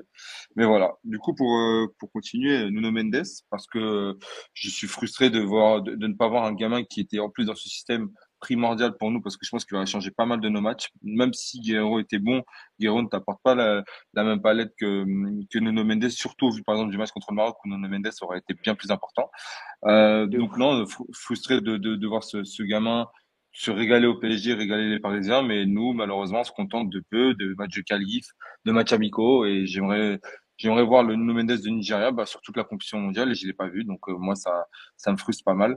Euh, bah après, on passe sur Ruben Neves, mais je pense que le costard a été taillé par tout le monde. Donc, euh, moi, je vais juste me contenter de le mettre, de le mettre dans le, dans, dans le casier, de lui dire, monsieur, restez en Angleterre, amusez-vous à Wolverhampton, et puis dans ah. quelques années, retournez au FC Porto. Parce que je pense qu'on ne revient plus pas... par pitié. Ne revient plus par pitié. Ah mais voilà, c'est très, oh, toujours très important de défendre sa sélection. Lui de toute façon au final il peut rien faire de plus. Hein. C'est même pas à lui, enfin indirectement c'est même pas à lui que j'en veux parce que c'est c'est la personne qui le sélectionne. Le, mec tu mets tu lui rends pas service. Hein.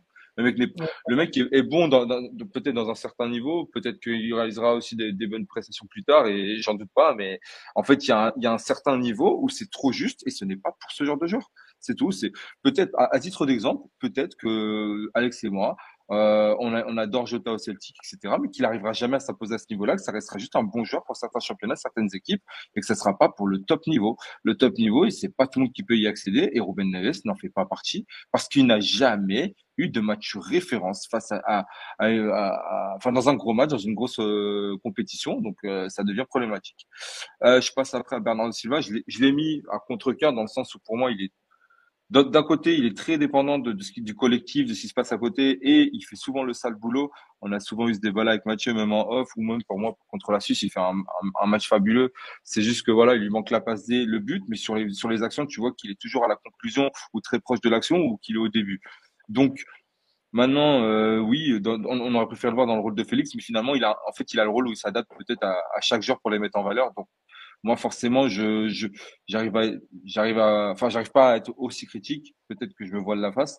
Mais euh, mais oui d'un autre côté je comprends. J'aimerais bien voir le Bernardo qui reprend les centres de Cancelo second poteau euh, à City euh, pour mettre son petit but. J'aimerais bien le voir le même que contre Liverpool où il dribble cinq joueurs. J'aimerais voir tout ça. C'est c'est ce que je préfère chez Bernardo mais après je peux pas dire qu'il a été mauvais dans le sens où le il a été banal, voire bon par, sur certains matchs. Pour moi, il y a eu un match où il a été très bon. Mais oui, on peut, on peut, on pouvait en demander plus. Euh, pour en finir euh, dans les effectifs, dans, dans l'effectif, je mets Ronaldo. Ronaldo, même plus que par rapport à ce qui s'est passé sur le terrain, c'est tout ce qui a été fait par sa part. Pour moi, son, sa plus grosse erreur, c'est l'interview. L'interview qui est un problème de timing énorme, euh, où il vient concentrer, qu'il le veuille ou non.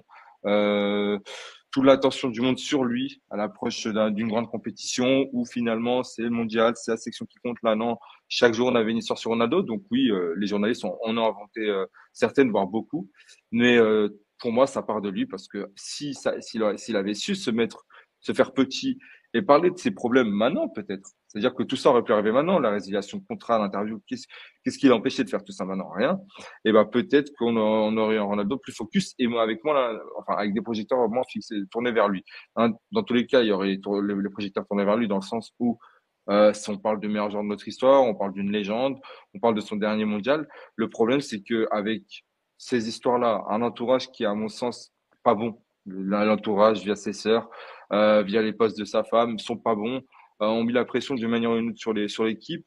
Il s'est certainement passé des trucs en off qu'on ne saura jamais, mais on a remis beaucoup de choses en cause pour euh, pour Ronaldo et c'est dommage parce qu'on on se doute pas qu'il qu'il aime qu'il aime jouer avec le de la sélection. On se doute pas que c'était important pour lui de, de jouer ce mondial entre les larmes sur l'hymne au début du premier match contre le Ghana et ses pleurs à la fin de la compétition ça met une belle, enfin moi c'est surtout les, larmes à la fin de la compétition qui mettent un peu une belle claque dans la gueule, dans le sens où ça faisait, ça fait trois quatre ans que je, je, je pointais du lui, lui plus Santos, Santos parce que pour moi il ne rendait pas service à Ronaldo et j'avais peur de cette fin et, cette fin-là se confirme, c'est avoir euh, avoir fait de notre légende une une paria pour l'équipe ce qui n'aurait jamais dû être le cas. J'aurais préféré qu'il finisse plus tôt ou alors qu'on lui explique qu'il a un rôle de backup et que lui-même le dit, je suis là pour servir l'équipe et non pas qu'il soit là une interview à, dire qu'il va faire une, un mondial exceptionnel, il sera dans une forme olympique où là, pour moi, il s'est mis toute la pression du monde sur lui. Il a voulu se prouver des choses à lui-même également parce que je pense que c'est dur pour son ego de se dire que c'est fini. Le souci, c'est que pour moi, il n'a pas au vu de ce qu'il a présenté, désolé, mais comme l'avait dit Mathieu euh, lors du, premier match, je suis pas sûr que qu'un qu André Silva ou Ramos pouvait proposer moins. En tout cas, Ramos sur une des seules chances qu'il a eu l'a montré. C'est bon. Après voilà, hein, contre on peut, on peut aussi en parler contre le Maroc, c'était c'était c'était c'était pas suffisant de la part de Ramos. Mais pour moi, par exemple, il proposait pas pas moins que Ronaldo sur les premiers matchs. C'était mais pour Ramos, on disait que c'était pas suffisant. Bah, pour Ronaldo, on estimait que c'était un bon match. Or, pour moi, les deux, c'était ce genre de prestation est insuffisante et on doit, on doit vouloir plus pour prétendre à un match, euh, pour prétendre à une finale, à une demi-finale de Coupe du Monde, à une finale. Quand on voit la France ou, ou l'Argentine, ils sont sûrs de leur force. Si ça performe pas, ils sont, bah, ils peuvent sortir des joueurs. Je pense à, à Lautaro Martinez qui est passé sur le banc et qui a vu euh, le, Julian Alvarez passer devant lui à juste titre. Pour le bien du collectif, pour moi, il n'y a pas de nom. Euh, et quand il y a des noms qui sont plus, plus forts que les prestations sur le terrain, et eh ben ça devient compliqué. Après, on peut tomber dans le, dans le débat de l'ingratitude, etc. Je peux comprendre que parfois certaines de, de, nos, de nos déclarations étaient un peu limites, mais, euh, mais pour moi, euh, t'as dit quoi? Ça fait 10 minutes que je parle. J'ai dit les 15 minutes, euh, je pensais que c'était un ah, 15 minutes. non, non, mais voilà, je voulais, je voulais juste dire ça par rapport à Ronaldo parce que c'était, c'était important. juste dire ça. Mais euh, très intéressant, Dani, ton, ton, ton image sur Ronaldo qui est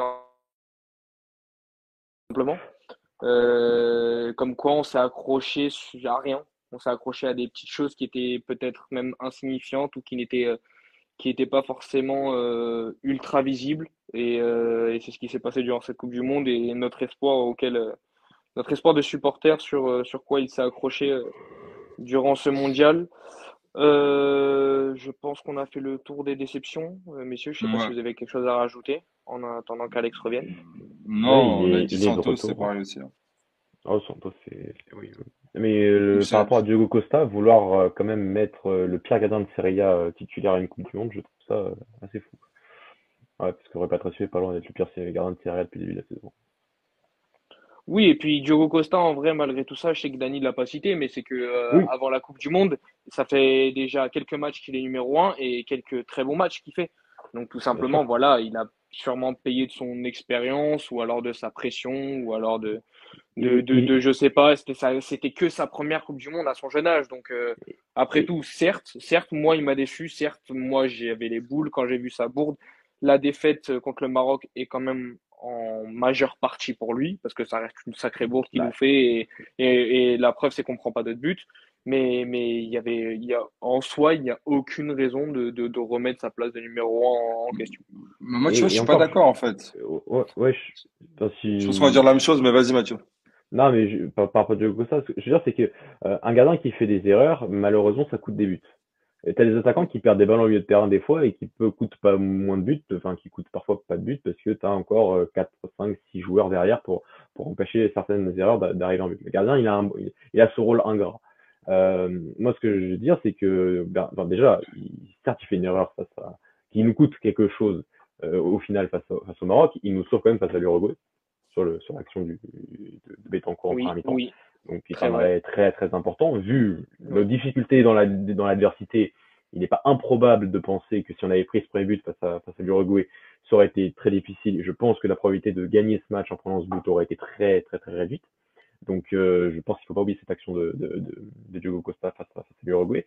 Et de dire que malgré tout, et je suis d'ailleurs content dans le chat parce qu'il n'y a pas eu de, de, remarques par rapport à l'arbitrage, euh, mais j'en ai vu aussi. Euh, et par rapport à ça, ce que je veux dire, c'est que peu importe l'arbitrage face au Maroc, peu importe une erreur du gardien, on parle pas de deux, trois heures, on parle d'une erreur du gardien, par rapport à toutes ces choses qui sont considérées comme l'imprévisibilité du football, parce que le football est, un sport fait d'erreurs simplement, et fait parfois d'erreurs d'arbitrage.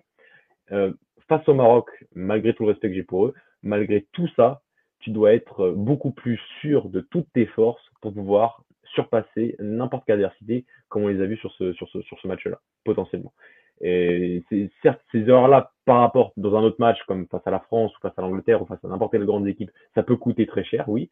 Face au Maroc, selon moi, tu étais censé avoir assez de confiance, assez de confiance dans ton jeu, assez de confiance, peut-être pas si c'est pas dans le jeu, c'est d'un point de vue du groupe, comme l'Argentine, qui est capable de, de euh, face aux Pays-Bas, je trouve, d'être euh, dans la dans la difficulté bah, de jouer le côté collectif, mais du côté mental de la chose, et de se mettre euh, au diapason à ce niveau-là.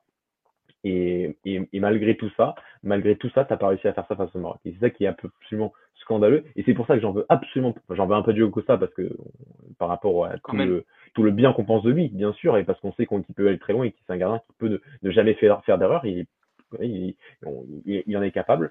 Mais euh, l'équipe était censée être à, à, des, à des années-lumière de, de confiance que ce qu'elle nous a montré face au Maroc et euh, elle aurait dû euh, j'ai beaucoup elle aurait dû être dans une confiance qui permet de gérer cette imprévisibilité qu'on a vu face au Maroc et, euh, et ça n'a pas été le cas et c'est en grande partie la faute du sélectionneur. Non mais surtout d'accord d'ailleurs. Ah, pardon, vas-y Alex, vas-y. Ouais, c'est vrai que c'est le décalage déjà Louis mais euh, ça excuse-moi. Mais euh, c'est vrai que que faut comprendre que certes, il y a certains joueurs on va être plus flexible avec eux, on va être moins critique avec eux parce qu'on connaît leur talent, on connaît leur potentiel, on sait de quoi ils sont capables, on, on les on regarde jouer depuis qu'ils sont assez jeunes, on les suit en club, tu sais forcément qu'ils vont à un moment donné, ils vont répondre présent. Tandis que, désolé, je leur mets un tacle, mais Robin Neves, tu sais qu'il va rien apporter, tu connais le joueur, ça fait un moment, ça fait 5 ans qu'il monte plus rien, bah, tu es forcément obligé d'être critique avec ce genre de joueur. Diogo Costa, tu ne peux pas. Tu vois très bien ce qu'il fait à Porto. C'est pas parce que pour une sortie loupée, comme a dit Mathieu, nous a sauvé contre l'Uruguay. Et je pense que si on prend but contre l'Uruguay, comme il a dit, c'est pas la même compétition. Forcément, oui. Alors moi, j'ai vu des commentaires, oui, vous arrêtez de tirer sur Ben Neves. Il y en a d'autres qui ont été mauvais aussi. Oui, certes, mais évidemment, comme je viens de dire, tu as des joueurs où tu sais qu'à un moment donné, ils vont répondre présent parce que tu connais leur talent, tu connais leur potentiel, et tu en as d'autres, tu sais que bah ils ont atteint un plafond de verre et que c'est fini, quoi, c'est terminé. Donc forcément, on va être critique avec ce, genre de joueur, même si on doit être critique avec ce genre de talent, ce genre de crack comme Félix, comme Diogo Costa, où tu sais qu'il doit faire plus. Alors ça, on sait, on doit faire plus. C'est pour ça que Dani a très bien fait de le mettre dans cette déception, parce qu'on est déçu de sa compétition. Maintenant, on va pas non plus mm -hmm. descendre pour une sortie loupée.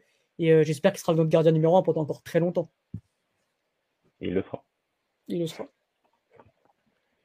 D'ailleurs, avant que tu up le, le, commentaire de Philippe, Mathieu, c'était ça que je voulais dire. C'est, il dit que Diogo Costa, comme vous pouvez le lire, a loupé son entrée en match en LDC face à Liverpool. Et depuis, il est le meilleur gardien de sa génération. Il va revenir plus fort et nous donner beaucoup de bonheur. Et ça, j'en ai absolument aucun doute. J'aimerais aussi rebondir sur un petit euh, commentaire de HC qui dit globalement, les joueurs de Benfica en sélection, c'est bof. Ruben Diaz, Cancelo, Bernardo, Leao. Alors, euh, tu supportes quel club, déjà je suis présentateur, je, je, suis dans mon objectivité. Euh, les AO, euh, bah, euh, euh, oui, il faudrait se renseigner, mais il n'a aucun rapport avec euh, Benfica. Et euh, Ruben Diaz, et Cancelo et Bernardo, pour répondre dans l'ironie encore plus, bah, les trois ne jouent pas à Benfica. Passons au reste. Après, il, avait, il a un profil à la Léa, donc peut-être qu'il a confondu avec Ivan Lima. Ouais. ouais, j'ai pas entendu, c'est quoi, attends, j'ai pas entendu, c'est quoi le sujet là? Bah, en gros, il y a que qu'en gros, tous les joueurs de Benfica, ils puent la merde en sélection. En gros, en gros. Tu as dit ça Et euh, un, euh, quelqu'un sur YouTube qui s'appelle ah. HC, il a dit Ruben Diaz, Cancelo, Bernardo et Leao. Donc du coup, j'ai euh, j'ai parlé de Leao qui n'a aucun lien avec Benfica de base et Ruben Diaz, Cancelo et Bernardo pour clore le débat, il ne joue pas à Benfica. Ah, euh, oui. Laissons le clubisme à sa place et revenons à la sélection. Formé, formé à Benfica, je pense. Mettre un petit tab. Non, mais... Oui, oui, mais c'est pour ça que je réponds comme ça. Tu m'as bien compris. Il y, a, il y, en a eu un peu, mais c'est vrai que ce côté euh, euh, entre les Sporting English qui disent qu'on a gagné l'Euro 2016 grâce à eux et, et qu'aujourd'hui on perd tout parce que tu as plus de joueurs formés au Seychelles. Euh, D'accord, allez, laissez-nous tranquilles et regardez la Coupe de la Ligue. Hein. les gars, les gars, j'ai voulu, j'ai voulu arrêter la guerre, donc c'est pas pour vous pour la lancer. Euh, du coup, euh, vous avez fait le tour des déceptions et des confirmations, messieurs, on est bien d'accord? Vous avez peut-être quelque chose encore à rajouter, un fait, une parole. C'est juste on parle 5 minutes là. ouais, les parties d'Annie. La, voilà, je, je, je, répète, mais la compétition euh, transparente, pas ligne, vraiment. Et je trouve ça, je, je suis lui, franchement, je me dis, mais qu'est-ce que j'ai dois faire de plus pour un peu comme Léo avec comme, comme l'a dit Alex. Il a, il, a, encore moins joué. Silva, hein. Il a joué moins qu'Antonio Silva. Enfin, moi, je trouve ça, je trouve ça fou. Mais bon, c'est pas. Et Antonio Silva, pareil. Antonio Silva, il a passé la compétition. Euh... ce, qui lui manque à, ce qui lui manque à Palling, c'est la cassette de la sextape de Tonton Santos qu'avait Ruben ah. dans sa poche, tout simplement. Ah, ça, ça, euh... Beaucoup de sextapes hein, dans cette sélection. Quand même. Moi, je pense même pas que ce soit une sextape. Je pense que c'est peut-être les déclarations Je pense que c'est des déclarations d'impôts ou quelque chose comme ça. Ah, ouais, mais bon, André Silva, ah, André Silva il a passé la compétition comme un fantôme, alors que le oui, type, oui. Euh, Enfin, encore une fois, déjà, la En fait, tu vois, pour, pour conclure un peu tout ça, après, bah, si les autres veulent rajouter un truc, mais moi, pour ma conclusion, c'est qu'en fait, dès la liste, on savait que on avait fait, on avait fait un, une émission pour la liste ou un space ou je ne sais plus quoi. Vous pouvez la retrouver.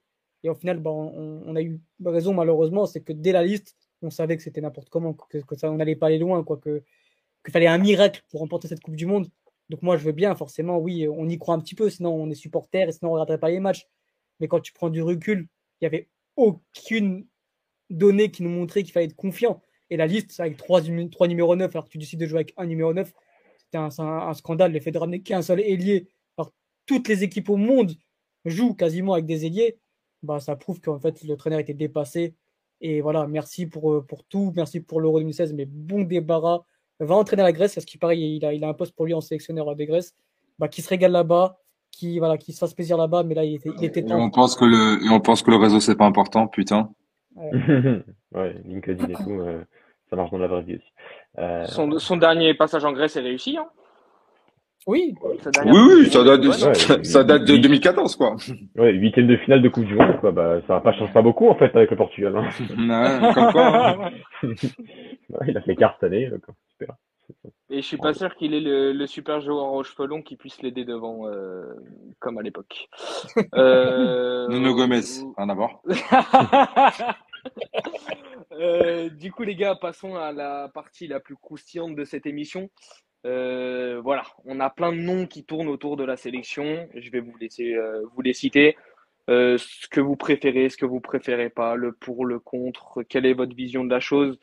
J'ai envie de lancer Alex là-dessus Moi, mon préféré, forcément, ça reste José Mourinho pour tout ce qu'il a accompli, parce que c'est le plus grand entraîneur de l'histoire du Portugal. C'est l'entraîneur le plus titré. Euh, je, peux comprendre, je peux comprendre que pour les romantismes du beau jeu, du jeu offensif, c'est pas franchement le profil idéal. je peux comprendre aussi que Mourinho est clairement sur la fin, ça c'est un fait. Sur les clubs, il est clairement fini, même, je pense. Enfin, allez, sur la fin, parce que fini, c'est un grand mot mais je reste persuadé qu'un Mourinho sur la fin au fini reste meilleur qu'un très bon entraîneur euh, portugais. Je suis persuadé que dans un contexte sélection, tournoi, sur un contexte de sur un mois, il est capable de transcender n'importe quelle équipe. Et on le voit notamment à la Roma, bah voilà, il a gagné, bon, ça ne reste que la Conférence League, mais il a gagné quand même. Je pense que c'est l'entraîneur idéal pour que le Portugal redevienne compétitif. Et, euh, je pense que mon discours a changé par rapport à un an et demi parce que bah, en un an et demi, on a eu quand même trois déceptions. On a eu euh, l'Euro 2021 qui a été catastrophique. On a eu les barrages. On a eu très peur. Franchement, on a failli pas, aller en Coupe du Monde. Je pense qu'on doit juste à une Italie qui a été encore plus mauvaise que nous. Sinon, on n'y allait pas en Coupe du Monde. Ne pas oublier. Et on a eu cette Coupe du Monde qui a été catastrophique, mauvaise. Du coup, moi, je pense que autant il y a un an et demi, je je voulais un entraîneur un peu plus fou, avec moins d'équilibre, mais qui nous fasse, qui nous fasse rêver dans son jeu, qui, voilà, qui quitte à, je préférais, qu'on gagne 4-3 que 1-0. Je voulais vraiment kiffer devant les matchs du Portugal. Mais là, vraiment, avec les trois déceptions qu'on a eues, j'ai vraiment envie d'avoir un sélectionneur qui nous, qui nous permette au Portugal de redevenir compétitif et craint par les adversaires. Parce qu'aujourd'hui, le Portugal est devenu une petite nation du football. Ce qui c'est un fait, c'est réel. On fait plus peur à personne. Juste les noms sur le terrain font peur. Mais collectivement parlant, le Portugal ne propose plus rien et ne fait peur à aucune équipe. Et moi, voilà, j'ai envie de retrouver un, un Portugal conquérant, quitte à, je dirais pas m'ennuyer parce que je pense que, que Mourinho est capable de proposer des choses collectivement parlant, déjà, on fera mieux que ce qu'a proposé Fernando Santos, ça c'est clair et net.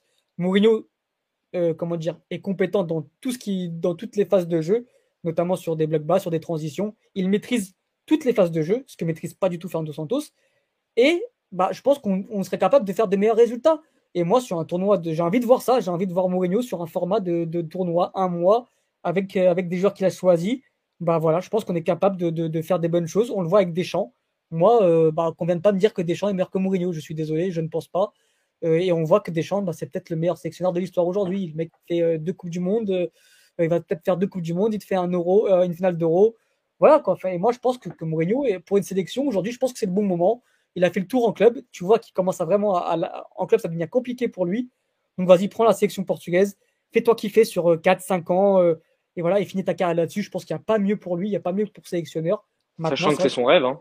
C'est son rêve aussi. Maintenant, c'est vrai que je peux comprendre les, les, les, garçons qui ont envie d'avoir un, un, je sais pas, un entraîneur un peu foufou qui va qui propose une animation offensive euh, de tout instant.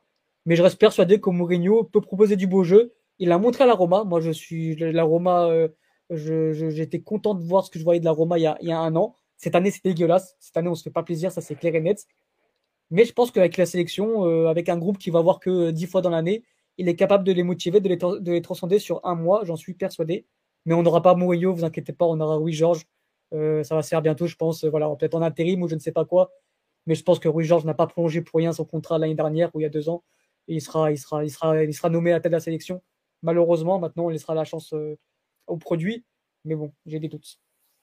C'est une très belle conclusion, Alex, que tu as eue et qui répond parfaitement aux commentaires de Luis 198 qui nous dit que Mourinho, c'est comme Laurent Blanc, ils sont plus à la plage, ils sont bornés sur leur type de jeu qui ne colle plus. Voilà ce ce qu'il essaye de nous expliquer, c'est que tout simplement, en fait, le football de sélection est très différent du football de club et que encore en football de club, il a su montrer certaines belles choses. Donc, euh, voilà pourquoi Alex te dirait euh, pourquoi pas et que ce serait une bonne idée. Mathieu, ton favori, même si je pense le savoir. Euh... Tu le sais, les, les, gens ne le savent pas encore. Mais juste pour voilà, par rapport à par rapport à Skydex qui, qui est très Complète intéressant. Alex, ouais. Et alors, moi déjà, je, quand j'étais plus jeune, je pensais qu'on pouvait gagner la Coupe du Monde qu'avec José Mourinho. Oui, moi aussi. moi, aussi moi aussi, je te jure que moi aussi. je me suis dit ça. Je le jour, ouais, quand j'étais, ouais, je voulais dire, mais voilà. Donc pourquoi pas. Hein. Mais euh, un, euh, malgré tout ce qu'on peut penser sur sa façon de voir le foot aujourd'hui ou la façon de voir le jeu, euh, c'est un entraîneur. C'est pas un gestionnaire ni un manager. Donc déjà, euh, tu fais forcément un upgrade par rapport à ce que tu as actuellement, enfin, ce que tu n'as plus actuellement. Euh, deuxièmement, sur le côté beau jeu, bon jeu, on, enfin, si on regarde les équipes euh, qui sont en demi-finale et en finale aujourd'hui, voilà, c'est pas les équipes les plus belles à avoir joué, mais c'est peut-être les, des équipes les plus compétitives. Et c'est ça qui est, un, qui, est vraiment le, baromètre de la qualité de l'entraîneur aussi, c'est de faire en sorte que son équipe soit compétitive.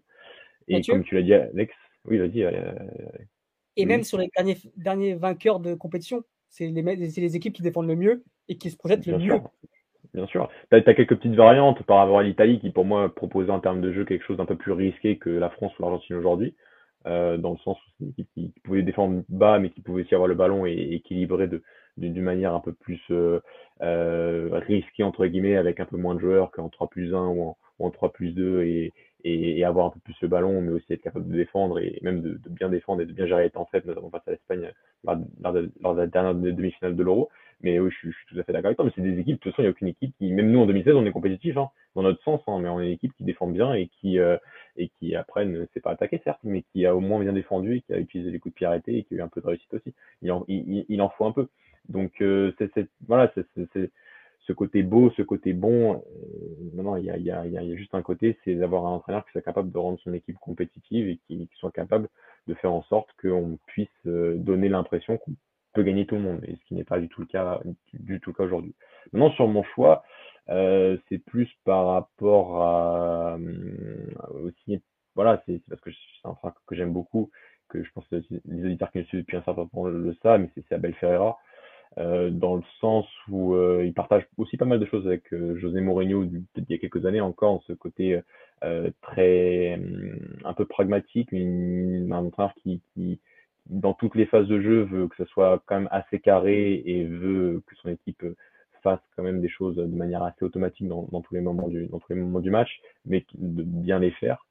Euh, il y a le côté du, du leader qu'il est, et ça c'est quelque chose qu'on a euh, parler aussi du fait que cette équipe-là ne respire pas grand-chose aujourd'hui, ne respire pas la confiance, ne respire pas l'aspect de l'aspect de révolte dans les moments d'adversité. Son équipe à Valmiras l'a beaucoup fait, même ses équipes antérieures, que ce soit Pau, que ce soit Braga, avait aussi ce, sentiment d'une équipe quand même solide mentalement. Euh, Dani va dire le 6 de efficace, c'est un, un épiphénomène, hein. Euh, il, faut, le rappeler. Mais, euh, donc euh, il y, a, y, a le, y a le côté groupe, il y a le côté d'un entraîneur qui a connu sur son expérience au, Brésil euh, des contextes difficiles dans le niveau de la densité des matchs. Euh, voilà, c'est un entraîneur euh, qui a, avec Palmeiras la saison dernière, à cause du Covid, joué littéralement parfois des semaines à quatre matchs, c'est-à-dire lundi, mercredi, vendredi, dimanche. C'est arrivé. Euh, il a dû gérer ça en termes de, de coach.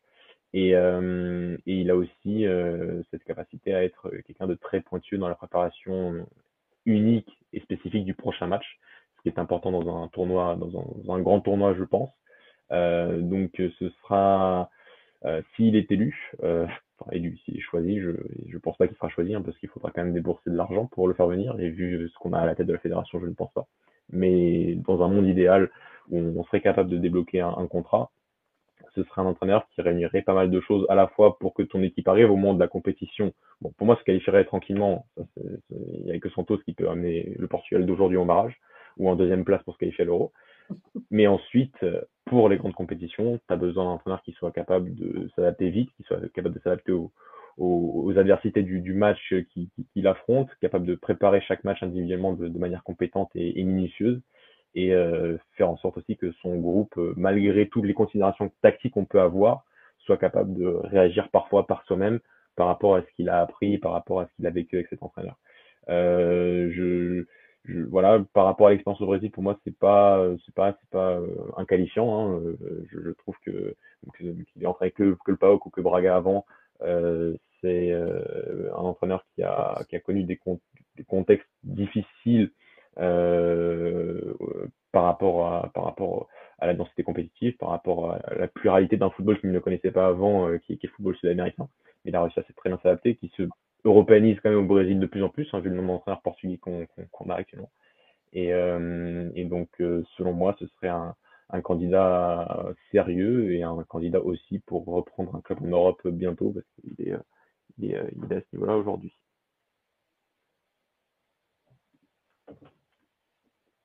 Louis, je t'ai encore. Ok, euh, oui, pardon. Oui, oui, c'est bon, c'est bon, j'y reviens. Euh, du coup, je vais lancer Dany.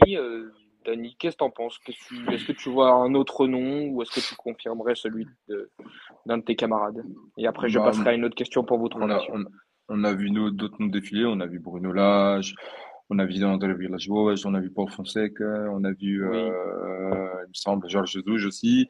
Donc voilà. Mais de ma blague. Noms, je suis désolé. De, de, tout, de, tous ces noms qui se, qui se dégagent, moi, je vais dans le sens de Mathieu et d'Alex. Déjà, par rapport à Mourinho, parce que comme Mathieu, euh, moi, l'époque où, euh, où il est entraîneur au Real et qu'il y a cette rumeur, je crois c'est en novembre, euh, où il peut venir entraîner le Real et le Portugal, je suis comme un dingue. Je me dis, c'est incroyable. parce que pour moi, pareil, il y avait, ah, il y avait, pas une rumeur, hein. Mourinho. Non, enfin oui, mais quand, quand ça commence, c'est une rumeur qui se confirme, et après, c'est finalement, je peux pas prendre les deux parce que le Real me bloque et il confirme que bon en vrai c'est logique je peux pas faire deux postes en même temps. Donc là ça, ça m'embête un peu parce que là il est encore euh, dans son club.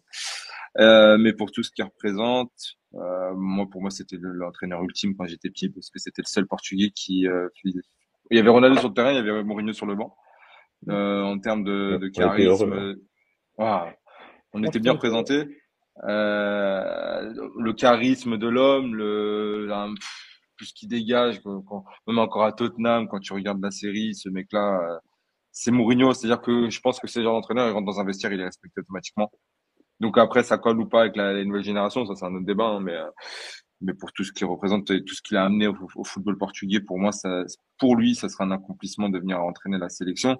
Euh, et je pense que pour lui, c'est vraiment un rêve euh, quand, quand tu vois comment il, il adore mettre le Portugal en avant, que ce soit dans ses interviews, que ce soit quand il remporte des titres, quand il gagne, quand il dit voilà, je vais parler en portugais, etc. Enfin, c'est des trucs tout bêtes, mais pour moi, c'est si important. Euh, et pour moi, je le place. J'ai besoin, en fait, j'ai besoin de voir Mourinho en tête de cette équipe.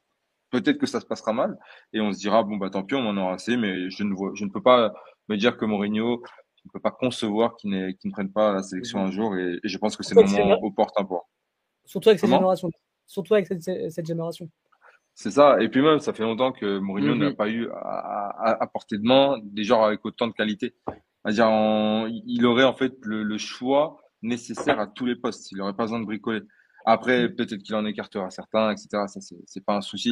Ce que je veux dire, c'est que voilà, depuis Manchester United et encore, il n'a pas eu un effectif aussi dense que là, il aura à sa disposition en sélection, il aura de quoi faire.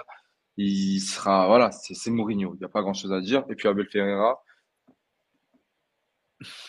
c'est particulier. Moi, j'aime beaucoup cet entraîneur parce qu'il y avait un moment où il était, il était vraiment lié à, à Benfica et j'avais consommé beaucoup d'interviews de sa part. J'avais regardé aussi quelques matchs de Palmeiras que, que j'aimais bien et, et le point le plus important qui joue pour lui, c'est euh, c'est le moment où en fait euh, ce monsieur-là doit enchaîner les matchs tous les trois jours, comme l'explique euh, Mathieu. Et dans ce contexte-là, où tu prends ton équipe et tu travailles avec que sur une ou deux semaines, euh, et tu joues tous les trois jours, bah, je trouve que ça peut être la personne indiquée. Il est au bout du jour au niveau du de, ce qui se fait au niveau euh, du football. Euh, il a une, on a une, idée claire de son jeu. Il sait, il sait adapter son jeu euh, à chaque match, à chaque adversaire. Donc, c'est un meneur d'homme incroyable. Il a un discours très fédérateur. C'est quelqu'un que t'écoutes quand il parle. Vraiment, moi, je, je, dirais pas que Fernando Santos, tu l'écoutes pas, tu, tu l'écoutes, mais c'est c'est pas la même chose. C'est beaucoup plus de respect. Va dire du respect envers un ancien, limite. Mais euh, je, je, en fait, j'apprends pas grand chose de la part de Santos quand il parle football. Là où quand Albefera parle football, je j'écoute et j'apprends énormément. J'apprends énormément. Et même, d'ailleurs, le, le fait aussi qu'il ait mis en avant beaucoup de jeunes à Palmeiras, qu'il a fait progresser beaucoup de jeunes. Il y en a, il y en a qui n'ont pas confirmé, comme Patrick De Paul, par exemple, qui est parti à Bodafogo, mais il y en a d'autres qui, qui sont affirmés. Et, euh, et je pense que ça peut être pas mal pour les générations qu'on a actuellement qui doivent s'affirmer euh, au sein de la sélection. Et puis, ouais, il y a, y, a, y a, un moment, il enchaîne, je crois, bah là, contre, là, j'ai écouté une interview, il enchaîne 14 matchs en 30 jours, je crois. Donc, c'est un match sur deux. Enfin, un match tous les deux jours, je crois, à un moment. Et c'est des distances où tu dois jouer euh, au Brésil à droite à gauche, où tu es tout le temps en déplacement. Enfin, c'est peut-être anodin, mais le mec, du coup, euh, n'a jamais le temps de se poser, de préparer tout, peut-être comme euh, peut le faire un entraîneur en Europe ou au Portugal avec une semaine d'intervalle ou quelque chose comme ça. C'est très intense. Oui, clairement. Abel, je pense qu'on est tous d'accord. Euh, si Mourinho ne vient pas, moi, c'est clairement mon, mon, choix numéro un. Si Mourinho n'est pas disponible, après, il y a le cas Concessant, mais je crois il y a zéro rumeur. Euh, je crois que vraiment, ouais. c'est pour toi à vie. Et, enfin, à vie. Tant que, tant que Peter Dakar sera là, euh, il partira pas de Porto. Il y a, de toute façon, il y a, de toute façon, il y a zéro rumeur sur Concessant, on sait qu'il y a une raison. Mais pour revenir à Abel, euh, encore une fois, si Mourinho ne peut pas venir, c'est ma priorité. Maintenant, si je dois mettre une réserve, Mathieu, et je te, je te pose une question, est-ce que c'est pas peut-être un peu trop tôt? Pas pour lui, enfin, pas pour nous, mais pour sa carrière, ou du sens où là, il est en, il est en phase ascendante, tu vois, il est vraiment en phase de mmh. peut-être de, de toucher un bon club européen. Est-ce que ne pas toucher la sélection maintenant, ça pourrait lui faire du mal sur sa carrière, tu vois? Ah, je, je comprends te, te, te, ton, ton avis, Alex. C'est un peu le même ressenti que j'ai pour aussi, qui est plus avancé dans sa carrière, mais pour Paulo Fonseca, je trouverais pas que ce serait le, le, le, bon moment. Je trouve pas forcément que ce soit. Je, je, sais que on sait que, que Paulo Fonseca veut entraîner la sélection un jour, euh, qu'il aimerait beaucoup euh, ça. Je pense plus par fierté que par euh, par adaptabilité au contexte, parce que c'est un entraîneur qui qui va te créer une équipe euh, hyper forte euh, d'un point de vue du jeu et d'un point de vue et pas forcément que du jeu gabonito hein, c'est vraiment un frère qui, qui à te créer une équipe qui qui va qui va s'équilibrer qui va qui va quand même avoir des des moments certes avec ballon mais qui va qui va s'équilibrer avec oui pas avec six joueurs derrière le ballon comme je le fais avec Santos hein, il va essayer de, de, faire ça avec de manière un peu plus moderne. Mais euh, mais ça reste sur moi c'est un de club avec euh, un entraînement par jour, une capacité à créer quelque chose sur sur la durée plus que sur euh, des rassemblements et quelques entraînements tous les toutes les tous les deux trois mois. Et euh, il y a moi toujours encore la que j'ai par rapport à Paulo Fonseca qui est le, côté de préparer certains grands matchs. Il y a eu des difficultés face à la Roma avec la Roma en Italie. Il y a ce, ce côté un peu dans, dans la préparation stratégique encore quelques il a beaucoup appris en Italie mais je pense qu'il a encore beaucoup de, de choses à, à travailler à ce niveau-là même si ça va un peu mieux en France avec certaines victoires intéressantes face à, face à Lens face à euh, face à Monaco. Mais, euh, mais je, je, peux partager cet avis. Je pense qu'Abel est pas loin d'entrer un très bon club, euh, pas un top club en Europe, mais un très bon club en Europe. Ça paraît bien un peu à Brighton. Ça aurait été quelque chose d'intéressant euh, de mon point de vue, mais si en termes d'idée de jeu, c'était quand même assez éloigné, je pense, de Deserbi ou de, ou de Graham Potter. Mais, euh, mais ça peut être peut-être un peut-être pas l'étape parfaite après Palmeiras, mais c'est je pense que la, si, la, si à l'appel de la nation, euh, ça peut, euh, je, je pense qu'il dirait, il dirait sûrement oui. Mais euh, après, en termes d'évolution de, de, carrière, il faut, il faut parfois faire les bons choix. Euh, c'est très important. Hein, d'entraîneurs qui, qui, ont, voilà, comme André Villas-Boas, des qui n'ont pas forcément fait les bons choix au bon moment. Luis Castro aussi, je trouve. Euh, et donc, donc non, c'est une réflexion qui, c'est une réserve que, que je comprends tout à fait. Avec les gars, on parle, on parle beaucoup de, noms qui sont très intéressants et certains qui nous conviennent parfaitement, mais il y a une chose, c'est que tous les noms qu'on a cités, ils sont sous contrat, à part Rui Georges. Et Rui Georges, il est sous contrat, mais avec la fédération. Donc, on sait et on sent que ça va plutôt dans ce sens-là pour l'instant, du moins pour quelques années. Euh, une question qui revient souvent dans les commentaires, les gars, c'est euh, quid d'un sélectionneur étranger? Euh, Zizou euh, Georges Zouch, voilà, je fais ma blague. Euh, Il est étranger maintenant. euh, euh, Paul, Paul nous dit euh, Dany euh, lâche Roger Schmidt. Euh, où- Qu'est-ce que qu'est-ce que vous pensez en vrai? Est-ce que ça pourrait être une bonne idée ou c'est une fausse bonne idée, sachant que quand même euh, notre plus grande réussite de ces dernières années a quand même été avec un, étranger, étran- un entraîneur étranger, mais qui parle la même langue? Louis, moi je trouve que le Portugal a assez de bons entraîneurs pour aller Oui, je suis d'accord. Franchement, ce serait faire offense à, ce coup- à tout ce qu'on produit, à tout ce qu'on met en Mhm. avant tant d'années. Ça fait des années qu'on dit que le Portugal forme des bons entraîneurs, etc. Et là, on irait chercher un entraîneur étranger, ça n'a pas de sens pour moi. Maintenant, moi, ça ne me dérangerait pas, à condition que l'entraîneur étranger ait, comment dire, une histoire avec le Portugal au moins. Enfin, vraiment, il faut vraiment que le garçon soit, parle la même langue, ou bien que quand il écoute l'hymne, il ait quelque chose, tu vois, dans le cœur. Genre, euh, je dirais pas qu'il est ému parce qu'il ne sera jamais portugais, mais par exemple, je sais pas, moi, je dis pas une... Roger Schmidt, par exemple, s'il reste deux ans au Portugal, bah déjà, moi, le Roger Schmidt, je trouve qu'il déjà qu'il a- il aime le Portugal. Tu le sens dans son discours, Mhm, qu'il aime vraiment. mhm. Et moi, un mec comme ça, à la tête de la sélection, même s'il est étranger, ça me dérangerait pas parce que tu sens vraiment qu'il aime le pays. Maintenant, C'est au-delà d'aimer, euh, c'est au-delà d'aimer, je pense. C'est juste comprendre ce que tu représentes et les valeurs que tu dois mettre en avant, etc. Tu vois. En plus, Genre, ouais, mais tu tu peux pas demander à aimer, tu vois, mais t'identifier. Il s'identifie, mais tu sens que je pense qu'il aime, bien le Portugal. Vraiment, tu sens dans son discours que euh, il, kiffe vraiment le pays. Mais par exemple, si tu vas, me chercher un Joachim Low ou un Zidane, qu'est-ce qu'ils s'en fout du Portugal? Enfin, je pense que moi, moi j'aurais du mal à m'identifier et je pense qu'aujourd'hui, le, Portugal est un peu euh, dans la même crise identitaire que, Benfica à l'époque, où on a besoin de, se retrouver dans notre sélection. De, voilà, c'est vraiment une crise identitaire. Et si derrière, tu vas me chercher un entraîneur étranger qui n'a aucun rapport avec le Portugal, j'aurais du mal à l'accepter. Maintenant, s'il me ramène une Coupe du Monde, tant mieux. Mais je préfère là, il y a vraiment, il y a, il y a tellement de talent au Portugal. On va, aller- on va chercher un, un- un entraîneur portugais, il y a de quoi faire. Maintenant, si vraiment il y a, rien d'autre, bah, je préfère je un entraîneur euh, étranger qui est, que je sais pas moi qu'un qu'un qu'un qu'un Rui Vitória ou un José Peseiro, d'accord. Mais je pense qu'au Portugal, il y a forcément, il y a, il y a beaucoup trop de qualité pour aller chercher un entraîneur étranger maintenant. Oui, non, mais moi, euh, bah vas-y Mathieu, si tu veux, si tu veux rebondir.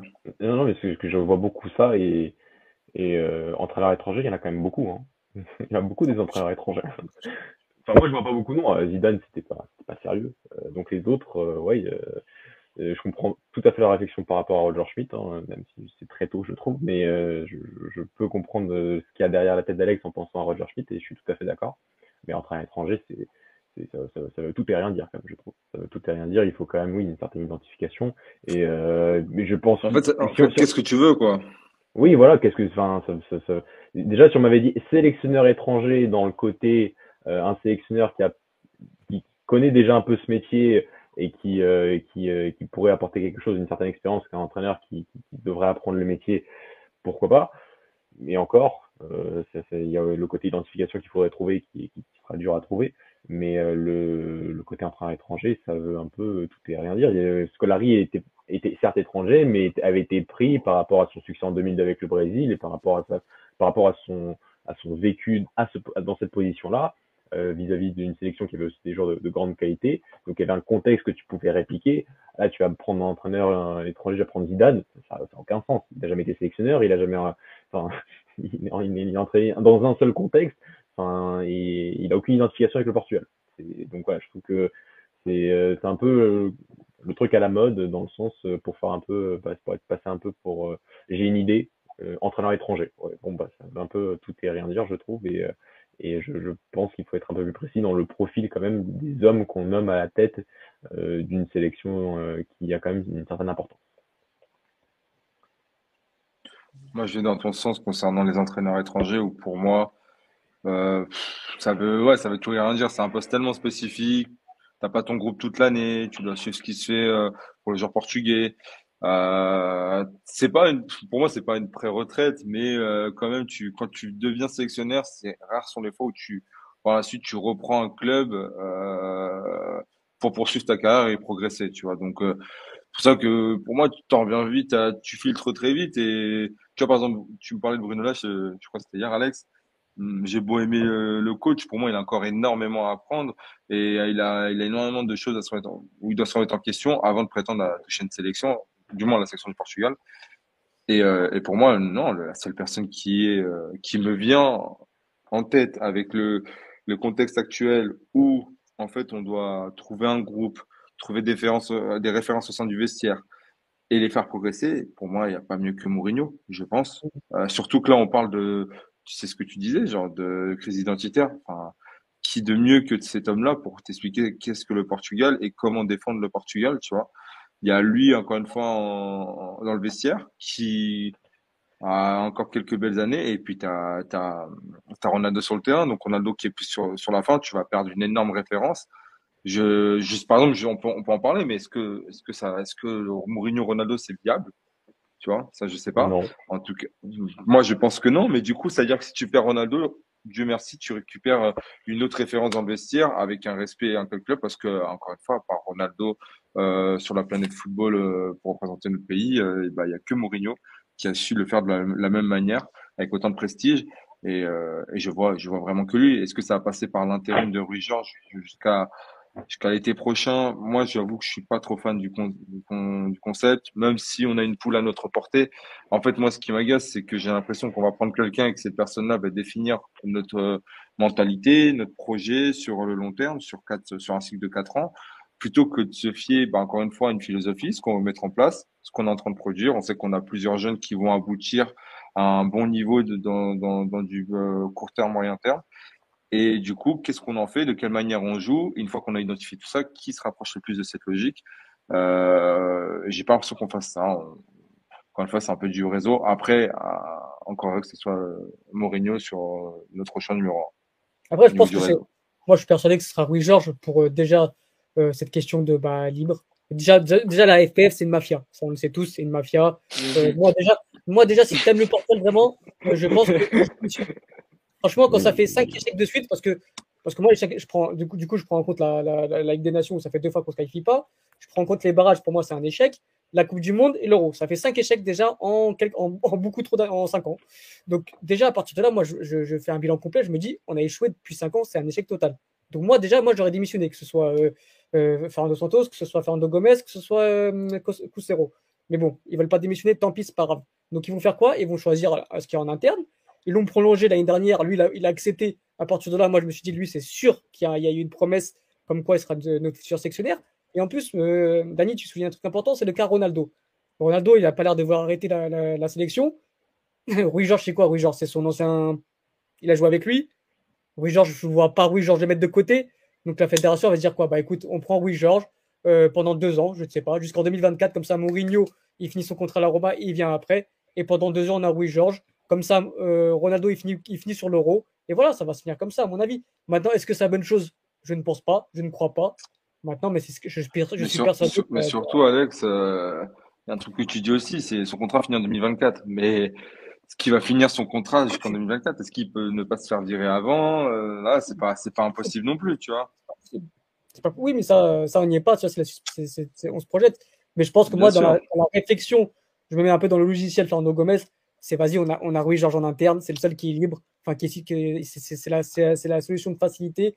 On va pas se casser le crâne. C'est, il, il connaît Ronaldo. Il va pas le virer. Comme ça, ils peuvent cohabiter ensemble. Ils se connaissent. Allez, voilà, on va comme ça jusqu'en 2024 et, et on va perdre deux ans, tout simplement. Et Louis, tu voudrais qui, toi d'ailleurs? T'as pas donné ton avis là-dessus? Bah, euh, on l'a cité, mais euh, je préfère qu'il reste. euh, Il y a quelqu'un qui a fait la blague, euh, j'allais le dire, euh, c'est Dylan Ah, dans nos commentaires, mais, mais euh, il y a quelqu'un que j'aimerais beaucoup, mais euh, s'il vient, euh, mon club part en faillite, donc j'ai pas envie qu'il parte en faillite tout de suite. C'est le seul Ah, qui, tient encore un peu le club sur, sur pilotis, donc pas tout de suite, pas tout de suite. En vrai, de vrai, ça, je pense qu'en vrai, ça aurait été le mec qui avait un peu de tout euh, de ce que vous avez cité dans les coachs, dans les points positifs. Euh, ça aurait été vraiment le, le moment propice et le et l'homme parfait pour la situation. Mais bon, euh, Dans la non, force de l'âge. non, non, non, laissez-le un petit peu hein, quand même. Ouais, ouais. En plus, c'était vraiment, pour moi, c'était le timing parfait, quoi. En vrai de vrai, euh, contre ça. Ça commence à faire beaucoup, hein. Mais sinon, euh, temps, pro euh, Mourinho dans l'âme, donc euh, Ouais, bah après, c'est Mm. peut-être une carrière qu'il essaye de dessiner comme ça, hein, qui, qui, comme a dit euh, Alex, peut-être que c'est un mec qui va faire qu'un club ou une sélection après Porto, tu vois, genre, et, et pas plus. Bah, je pense hein, c'est un, choix de carrière, c'est respectable, chacun voit comme il veut, tu vois.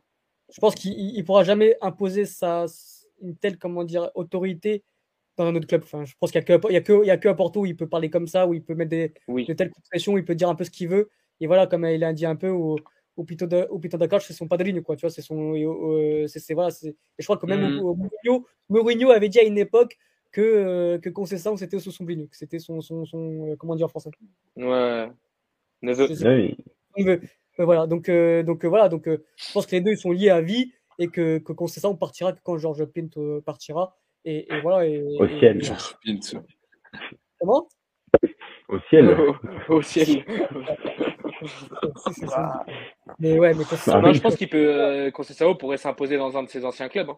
Euh, hein, genre, je pense que tu lui donnes la Lazio, euh, il aurait de la crédibilité là-bas pour Aujourd'hui, j'es- j'espère qu'il a mieux à toucher que la Lazio, quand même. exactement. Bah, exactement. Aujourd'hui, j'espère qu'il envisage On un est jour bien d'accord, clubs. je le vois pas aller là-bas. T'as dit quoi, Mathieu?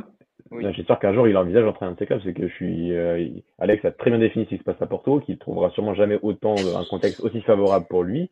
Euh, mais Mm. s'il a un peu d'ambition, à un moment, il faut partir, il faut aller voir ailleurs, il faut essayer de montrer que qu'il est capable de réussir aussi dans un autre contexte euh, de, de haute pression qui n'est pas euh, son club, son, son club aujourd'hui.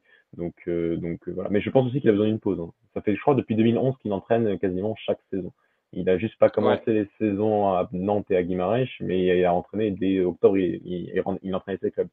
Donc c'est pas non plus comme Spalletti l'a fait, comme d'autres l'ont fait aussi, faire une année, deux années de pause. C'est pas infamant pour un entraîneur pour se ressourcer et, et se remettre un peu les idées en place. Pour, donc enchaîner sur la sélection aujourd'hui, bah, il aura plus de temps, c'est vrai, donc ça peut être une option, mais je pense pas que ça n'arrivera bien, bien, bien sûr. Et euh, mais ça aurait été dans un autre, peut-être dans une compétition internationale qui se finirait en, en juin, juillet, euh, ça aurait pu peut-être se poser aujourd'hui. Je pense que ça, ça ne se pose pas. Et pour et le coup, c'est- pas sorti. Pour le coup, c'est vraiment l'entraîneur idéal du sens où euh, il arrive toujours à, à faire un peu euh, avec ses moyens du bord. Bon, euh, pas maintenant, mais quand il arrive à Porto, quand il arrive à Nantes, euh, même quand il arrive à Braga, Mathieu, bah, c'est- un mec qui arrive à, faire avec peu de moyens des grandes choses. Et là, et vraiment de, te construire un groupe autour de quelque chose. Et ça aurait été dans notre, contexte actuel de crise identitaire, de vraiment de, on est un peu, on est, vraiment au plus bas au niveau compétitivité.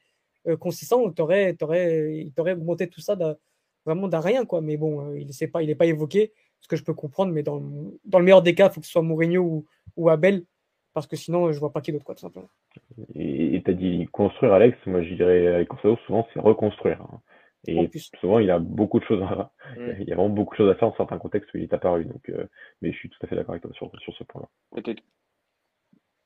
Peut-être que le timing 2024, eh ben, ça sera pour Conceição, justement. On sait pas. Peut-être. Euh, et ouais, bah ouais, c'est, tu sais, euh, ça peut aller vite. Euh, messieurs, est-ce que vous avez quelque chose à rajouter euh, sur tout ce qu'on a dit en général? Peut-être que quelque chose vous a échappé sur euh, le bilan de la Coupe du Monde, sur euh, c'est quoi la suite, ou sur Oui. des remarques, ou n'importe quoi? Mathieu? Euh, Alex a évoqué leur nom tout à l'heure, Fernando Gomes et José Cusero. Je, c'est vraiment la, voilà, je pense que enfin, par l'ensemble, c'est un coupable de, le- de, de la déchéance sportive de cette sélection sur ces dernières années. Euh, les décisionnaires ont aussi beaucoup à voir euh, dans cet échec, puisque ce sont eux qui prennent les décisions et ce sont eux qui n'ont pas vu qu'on tournait à la catastrophe depuis plusieurs années maintenant. Et c'est ce qui est arrivé. Et que c'est aujourd'hui donc aussi leur faute si on en est là et que c'est aussi la représentation et pas quand fait pas qu'au niveau de la fédération mais aussi au niveau des clubs d'un pays qui a besoin de prendre une énorme tarte dans la tronche pour se réveiller et n'arrive pas à comprendre des fois que malgré et là on prend l'exemple de la sélection malgré 2016 voire même malgré 2019 hein, même si je vois pas comment on peut mettre ces deux compétitions au même niveau. l'Euro 2016 On est et la coupe et la coupe de la Ligue des, des, des compétitions internationales je comprends pas mais euh, ce que ce que je veux dire c'est que c'est que euh, on, que parfois euh, même en, en gagnant il y a des choses qui ne vont pas et que et que si on ne voit pas d'amélioration sur certains aspects malgré la victoire et ben l'échec arrive et il arrive il, tu en prends cinq dans la tronche comme l'a dit Alex tout à l'heure. T'en prends cinq. Donc euh, donc t'as gagné une fois mais t'as perdu cinq fois. Euh, donc euh, bien sûr qu'on remplacera jamais l'émotion qu'on a eue en 2016, mais je suis pas là pour remplacer, je suis là pour avoir une sélection qui soit compétente tout le temps et qui nous propose une, une équipe cohérente à chaque compétition et qui soit capable d'aller au minimum à chaque compétition en demi-finale. Euh, ça n'a pas été le cas encore cette année. Et euh, donc c'est un vrai problème à la fois pour la fédération et pour les clubs de ne pas se rendre compte que la victoire ne, ne doit pas te rendre plus beau que ce que tu n'es. Des fois, ça rend, euh, c'est normal, c'est normal que ça rende très beau. Je prends notamment le cas de Schmitt Béfica. C'est, il gagne tout et c'est en termes de processus de football, en termes de communication, en termes de, gestion de groupe, ça se voit qu'actuellement euh, son succès et euh, sa, sa, sa, sa, gestion euh, sont en corrélation. Euh, dans d'autres cas, notamment avec la fédération, le succès à un moment T n'était pas en corrélation avec le travail qui était fourni en termes tactiques, stratégiques, de gestion de groupe, de management. Et, euh, et plus tu as caché ça sous le prisme de la reconnaissance de 2016, et aujourd'hui tu es en, en 2022 avec euh, une sélection qui a pas de caractère, pas d'idée de jeu, il laisse rien derrière lui presque. Il ne reste rien. Il laisse les, les, les, la sélection est dans un moins bon, dans un moins mauvais état qu'en 2014, certes. C'était difficile de faire pire aussi, euh, Aujourd'hui, la sélection 2022 n'est pas non mm. plus loin d'être dans un très bon état, très très loin dans un, dans un très bon état. Et c'est aussi ça aussi qu'il faut euh, prendre en compte dans le bilan, c'est euh, où est-ce qu'il a laissé la sélection avec un titre et une coupe de la ligue.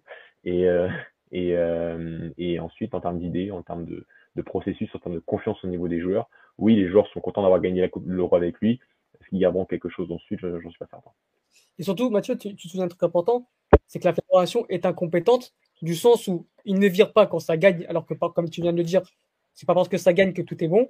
Mais non, et en plus, il ne change pas quand ça perd. Parce que je me, on se rappelle d'une fédération quand même qui n'a pas osé virer par Bento alors qu'on s'est fait éliminer d'un premier tour d'une Coupe du Monde quand même. Pour le Portugal, il n'y a, pas pire honteux pour le Portugal de se faire éliminer d'un premier tour. Et ils l'ont gardé par Bento. Il a fallu qu'on perde contre l'Albanie pour qu'ils se disent Ah ouais, là quand même c'est chaud.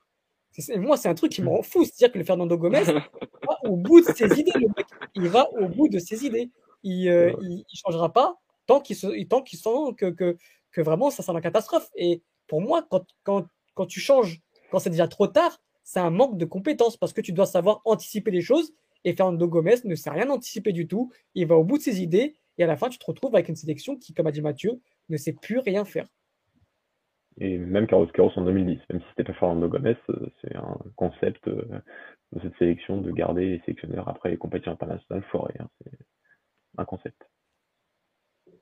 Eh oui, messieurs, on est bien au Portugal. C'est une superbe analyse. Euh, du coup, on peut passer aux mentions spéciales. J'ai envie de commencer par Dany. tu me prends de court. Euh, bah écoute, non, non, bah c'est pas grave, hein. On va trouver une mention spéciale rapidement. Euh, mention, mention, mention, mention, mention spéciale à nos trois euh, jeunes, enfin à nos trois joueurs portugais qui sont revenus dans le groupe d'éthique aujourd'hui, donc Anthony Silva, Ramos et Jean-Mario, et qui ne seront certainement pas là contre Morelense euh, samedi, mais qui euh, font déjà partie du groupe, donc du coup il nous manque juste Otamendi et Enzo Fernandez. On espère qu'ils viendront avec le titre. Ici, euh, c'est mon vœu, hein, donc euh, je sais que certains ne seront pas d'accord, mais voilà, donc c'est mon envie.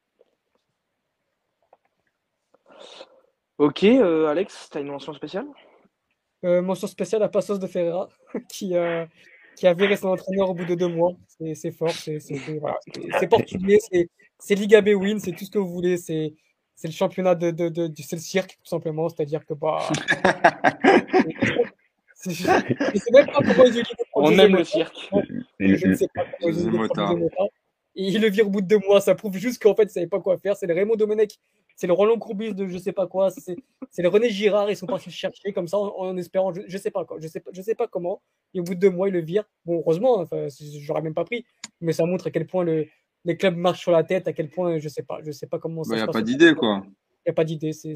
Et là, tu verras que normalement, ce sera Jean-Éric qui va venir. Euh, à Passos. Enfin, c'est du, neuf avec du vieux, du vieux avec du neuf, pardon. C'est il n'y a aucune idée, il n'y a aucune, aucune anticipation. Donc au final, bah, Passos va descendre sûrement et ça sera mérité. Et Vizela, oui. et oui, en, en effet, euh... ah, pardon.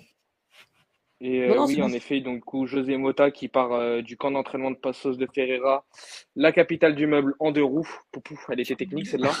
Maintenant, j'attends la mention spéciale de Mathieu. Euh, oui, parce que je pense que vous lui envoyer sur, sur Visuel. Bon, c'est pas le même c'est pas exactement la même raison. Maritimo et Passo sont virés leur coach pour des mauvais résultats en Coupe de la Ligue durant la Coupe du Monde, quand même. Voilà, franchement, là, franchement, Ah oui, le ça c'est vrai, ça, là, j'ai même pas relevé. là, ils n'étaient pas contents d'avoir perdu la Coupe de la Ligue dans le groupe de Braga et voilà, et du Sporting. Wow, c'est incroyable. Incroyable. Donc, euh, donc non, non, non. Euh, ma mention spéciale, c'est que dès lundi prochain, il y a déjà un Braga euh, Sporting. Donc, euh, voilà, voilà, hein, on reprend les choses sérieuses, hein, parce que la Coupe du Monde, c'est gentil de secondes, hein, mais euh, la, coupe de la, la- la Coupe de la Ligue, c'est ce qui importe. Braga et le Sporting, globalement, une air change. Euh, non, non, mais euh, voilà, un, un match in- intéressant, un- qui sera intéressant à suivre et, et je pense euh, qu'on en parlera un peu après. Je pense que ça mérite plus qu'une mention spéciale. Voilà, c'est le cas de ce club aujourd'hui est un peu plus compliqué qu'une mention spéciale. Donc voilà, mais très triste pour Alvaro Pacheco qui qui part euh, dans une sans, enfin, avec les honneurs, mais dans des conditions qu'il ne méritait absolument pas pour tout ce qu'il a donné à ce club sur ces dernières années. C'est clair. Ok, très bien. Bah, moi, je vais faire ma petite mention spéciale qui n'a pas forcément de rapport avec le foot, mais qui a un rapport avec mon club, c'est la prolongation de Gonçalo Walsh. Bah oui, j'aime pas le foot de toute façon. Euh, Gonçalo. Walsh, c'est notre numéro 77 euh, au Kane Patich qui renouvelle avec le FC Porto. L'histoire d'amour continue pour ce superbe joueur et c'est un plaisir pour nous, supporters de Modric du côté du FC Porto, de le voir prolonger. Non, suis Voilà, désolé. voilà. Non, je suis désolé. Je, ça compte pas le sur patin. Je suis désolé. Ça, ça, ça- Oh, t'as- t'as- tu me dis toujours la même chose, c'est trop bien le hockey, c'est trop bien. sont- on voit, même pas les buts, c'est- spectaculaire, les mecs, ils mains, buts. c'est spectaculaire. C'est spectaculaire. C'est un sport amateur. Il n'y a qu'un seul pays au monde parce qu'on est mauvais dans tous les autres sports co, donc on se c'est n'importe quoi. C'est n'importe quoi. Ok, c'est pas ça. Je suis désolé. Je... Alors, messieurs, pour, euh, pour terminer sur ces mentions spéciales et ces petites déconnades à la fin, déjà, on remercie encore nos éditeurs comme je l'ai fait au début parce que la Coupe du Monde a été super cool avec vous. Et j'aimerais aussi vous remercier tous les trois et tous les autres qu'on avait dans le groupe WhatsApp parce que je pense qu'on a passé une super Coupe du Monde entre nous. Les appels euh, tardifs, les sujets qu'on s'est répétés pendant trois heures. euh, je pense Le que je vous ai post-match plus Maroc. vu que mes darons, Waouh. pour le coup, c'est vraiment vrai. Les post-match Maroc, le- enfin, je vous ai Les plus vu que mes darons, hein. ce qui est vrai du coup. Euh, les sextapes qui ont vite tourné. Enfin, on a eu, on a eu tout. On a eu celle de Santos, on a eu celle de Ramos. Donc, euh, c'était super cool. Euh, merci à vous, les gars. En tout cas, c'était super cool cette Coupe du Monde de l'avoir partagé avec vous.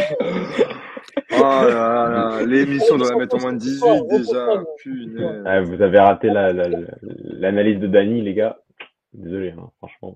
Ouais, ouais. Très Ah bah, fort. armé pour la Ligue des Champions. Hein. armé pour la Ligue des Champions. Voilà. J'espère qu'à Bruges, ça sera utile. Hein. En, tout cas, c'est- en plus, à Bruges, il y a les vitrines, donc il pourra faire les deux. Hein. C'est cool. Il y a de quoi faire. Non, mais faire. ouais, c'est- Coupe ce, du Monde et on espère que, euh, on espère que Fernando Santos va prendre sa retraite parce que tu sens vraiment qu'il est au bord du gouffre. Même, même sa vidéo émotion, là, même tu sentais que le mec il est au bord de la mort. Que, que... Est c'est- devient compliqué pour lui. La vidéo Allez, émotion, tu Dites à Alex qu'on n'a pas coupé la caméra, les gars. Dites à Alex qu'on n'a pas coupé Il est la trop caméra. tard, on n'assume plus. Non, non, mais euh, il va, il va gratter la son petit vois, On chèque. n'est plus en off, on n'est pas en après-émission, Alex. Non, mais qu'il se repose, faut qu'il se repose, ça y est, genre il a, il a il va en 69 ans. Grèce. Il va dans les, En il va aller en Grèce. Il va se reposer en Grèce. Ça, il disait que ça lui manquait la Grèce. Ouais, mais Il dit dans un podcast que ça lui manquait. qu'il y aille, écoute, maintenant on est Merci à débarrassé. vous, à vous tous pour. euh, Merci à vous tous pour cette Coupe du Monde, que ce soit vous les gars de Golasso, toute la team en entier et vous les auditeurs. On vous aime très fort. Bonne nuit. Ciao, ciao. Ciao, ciao.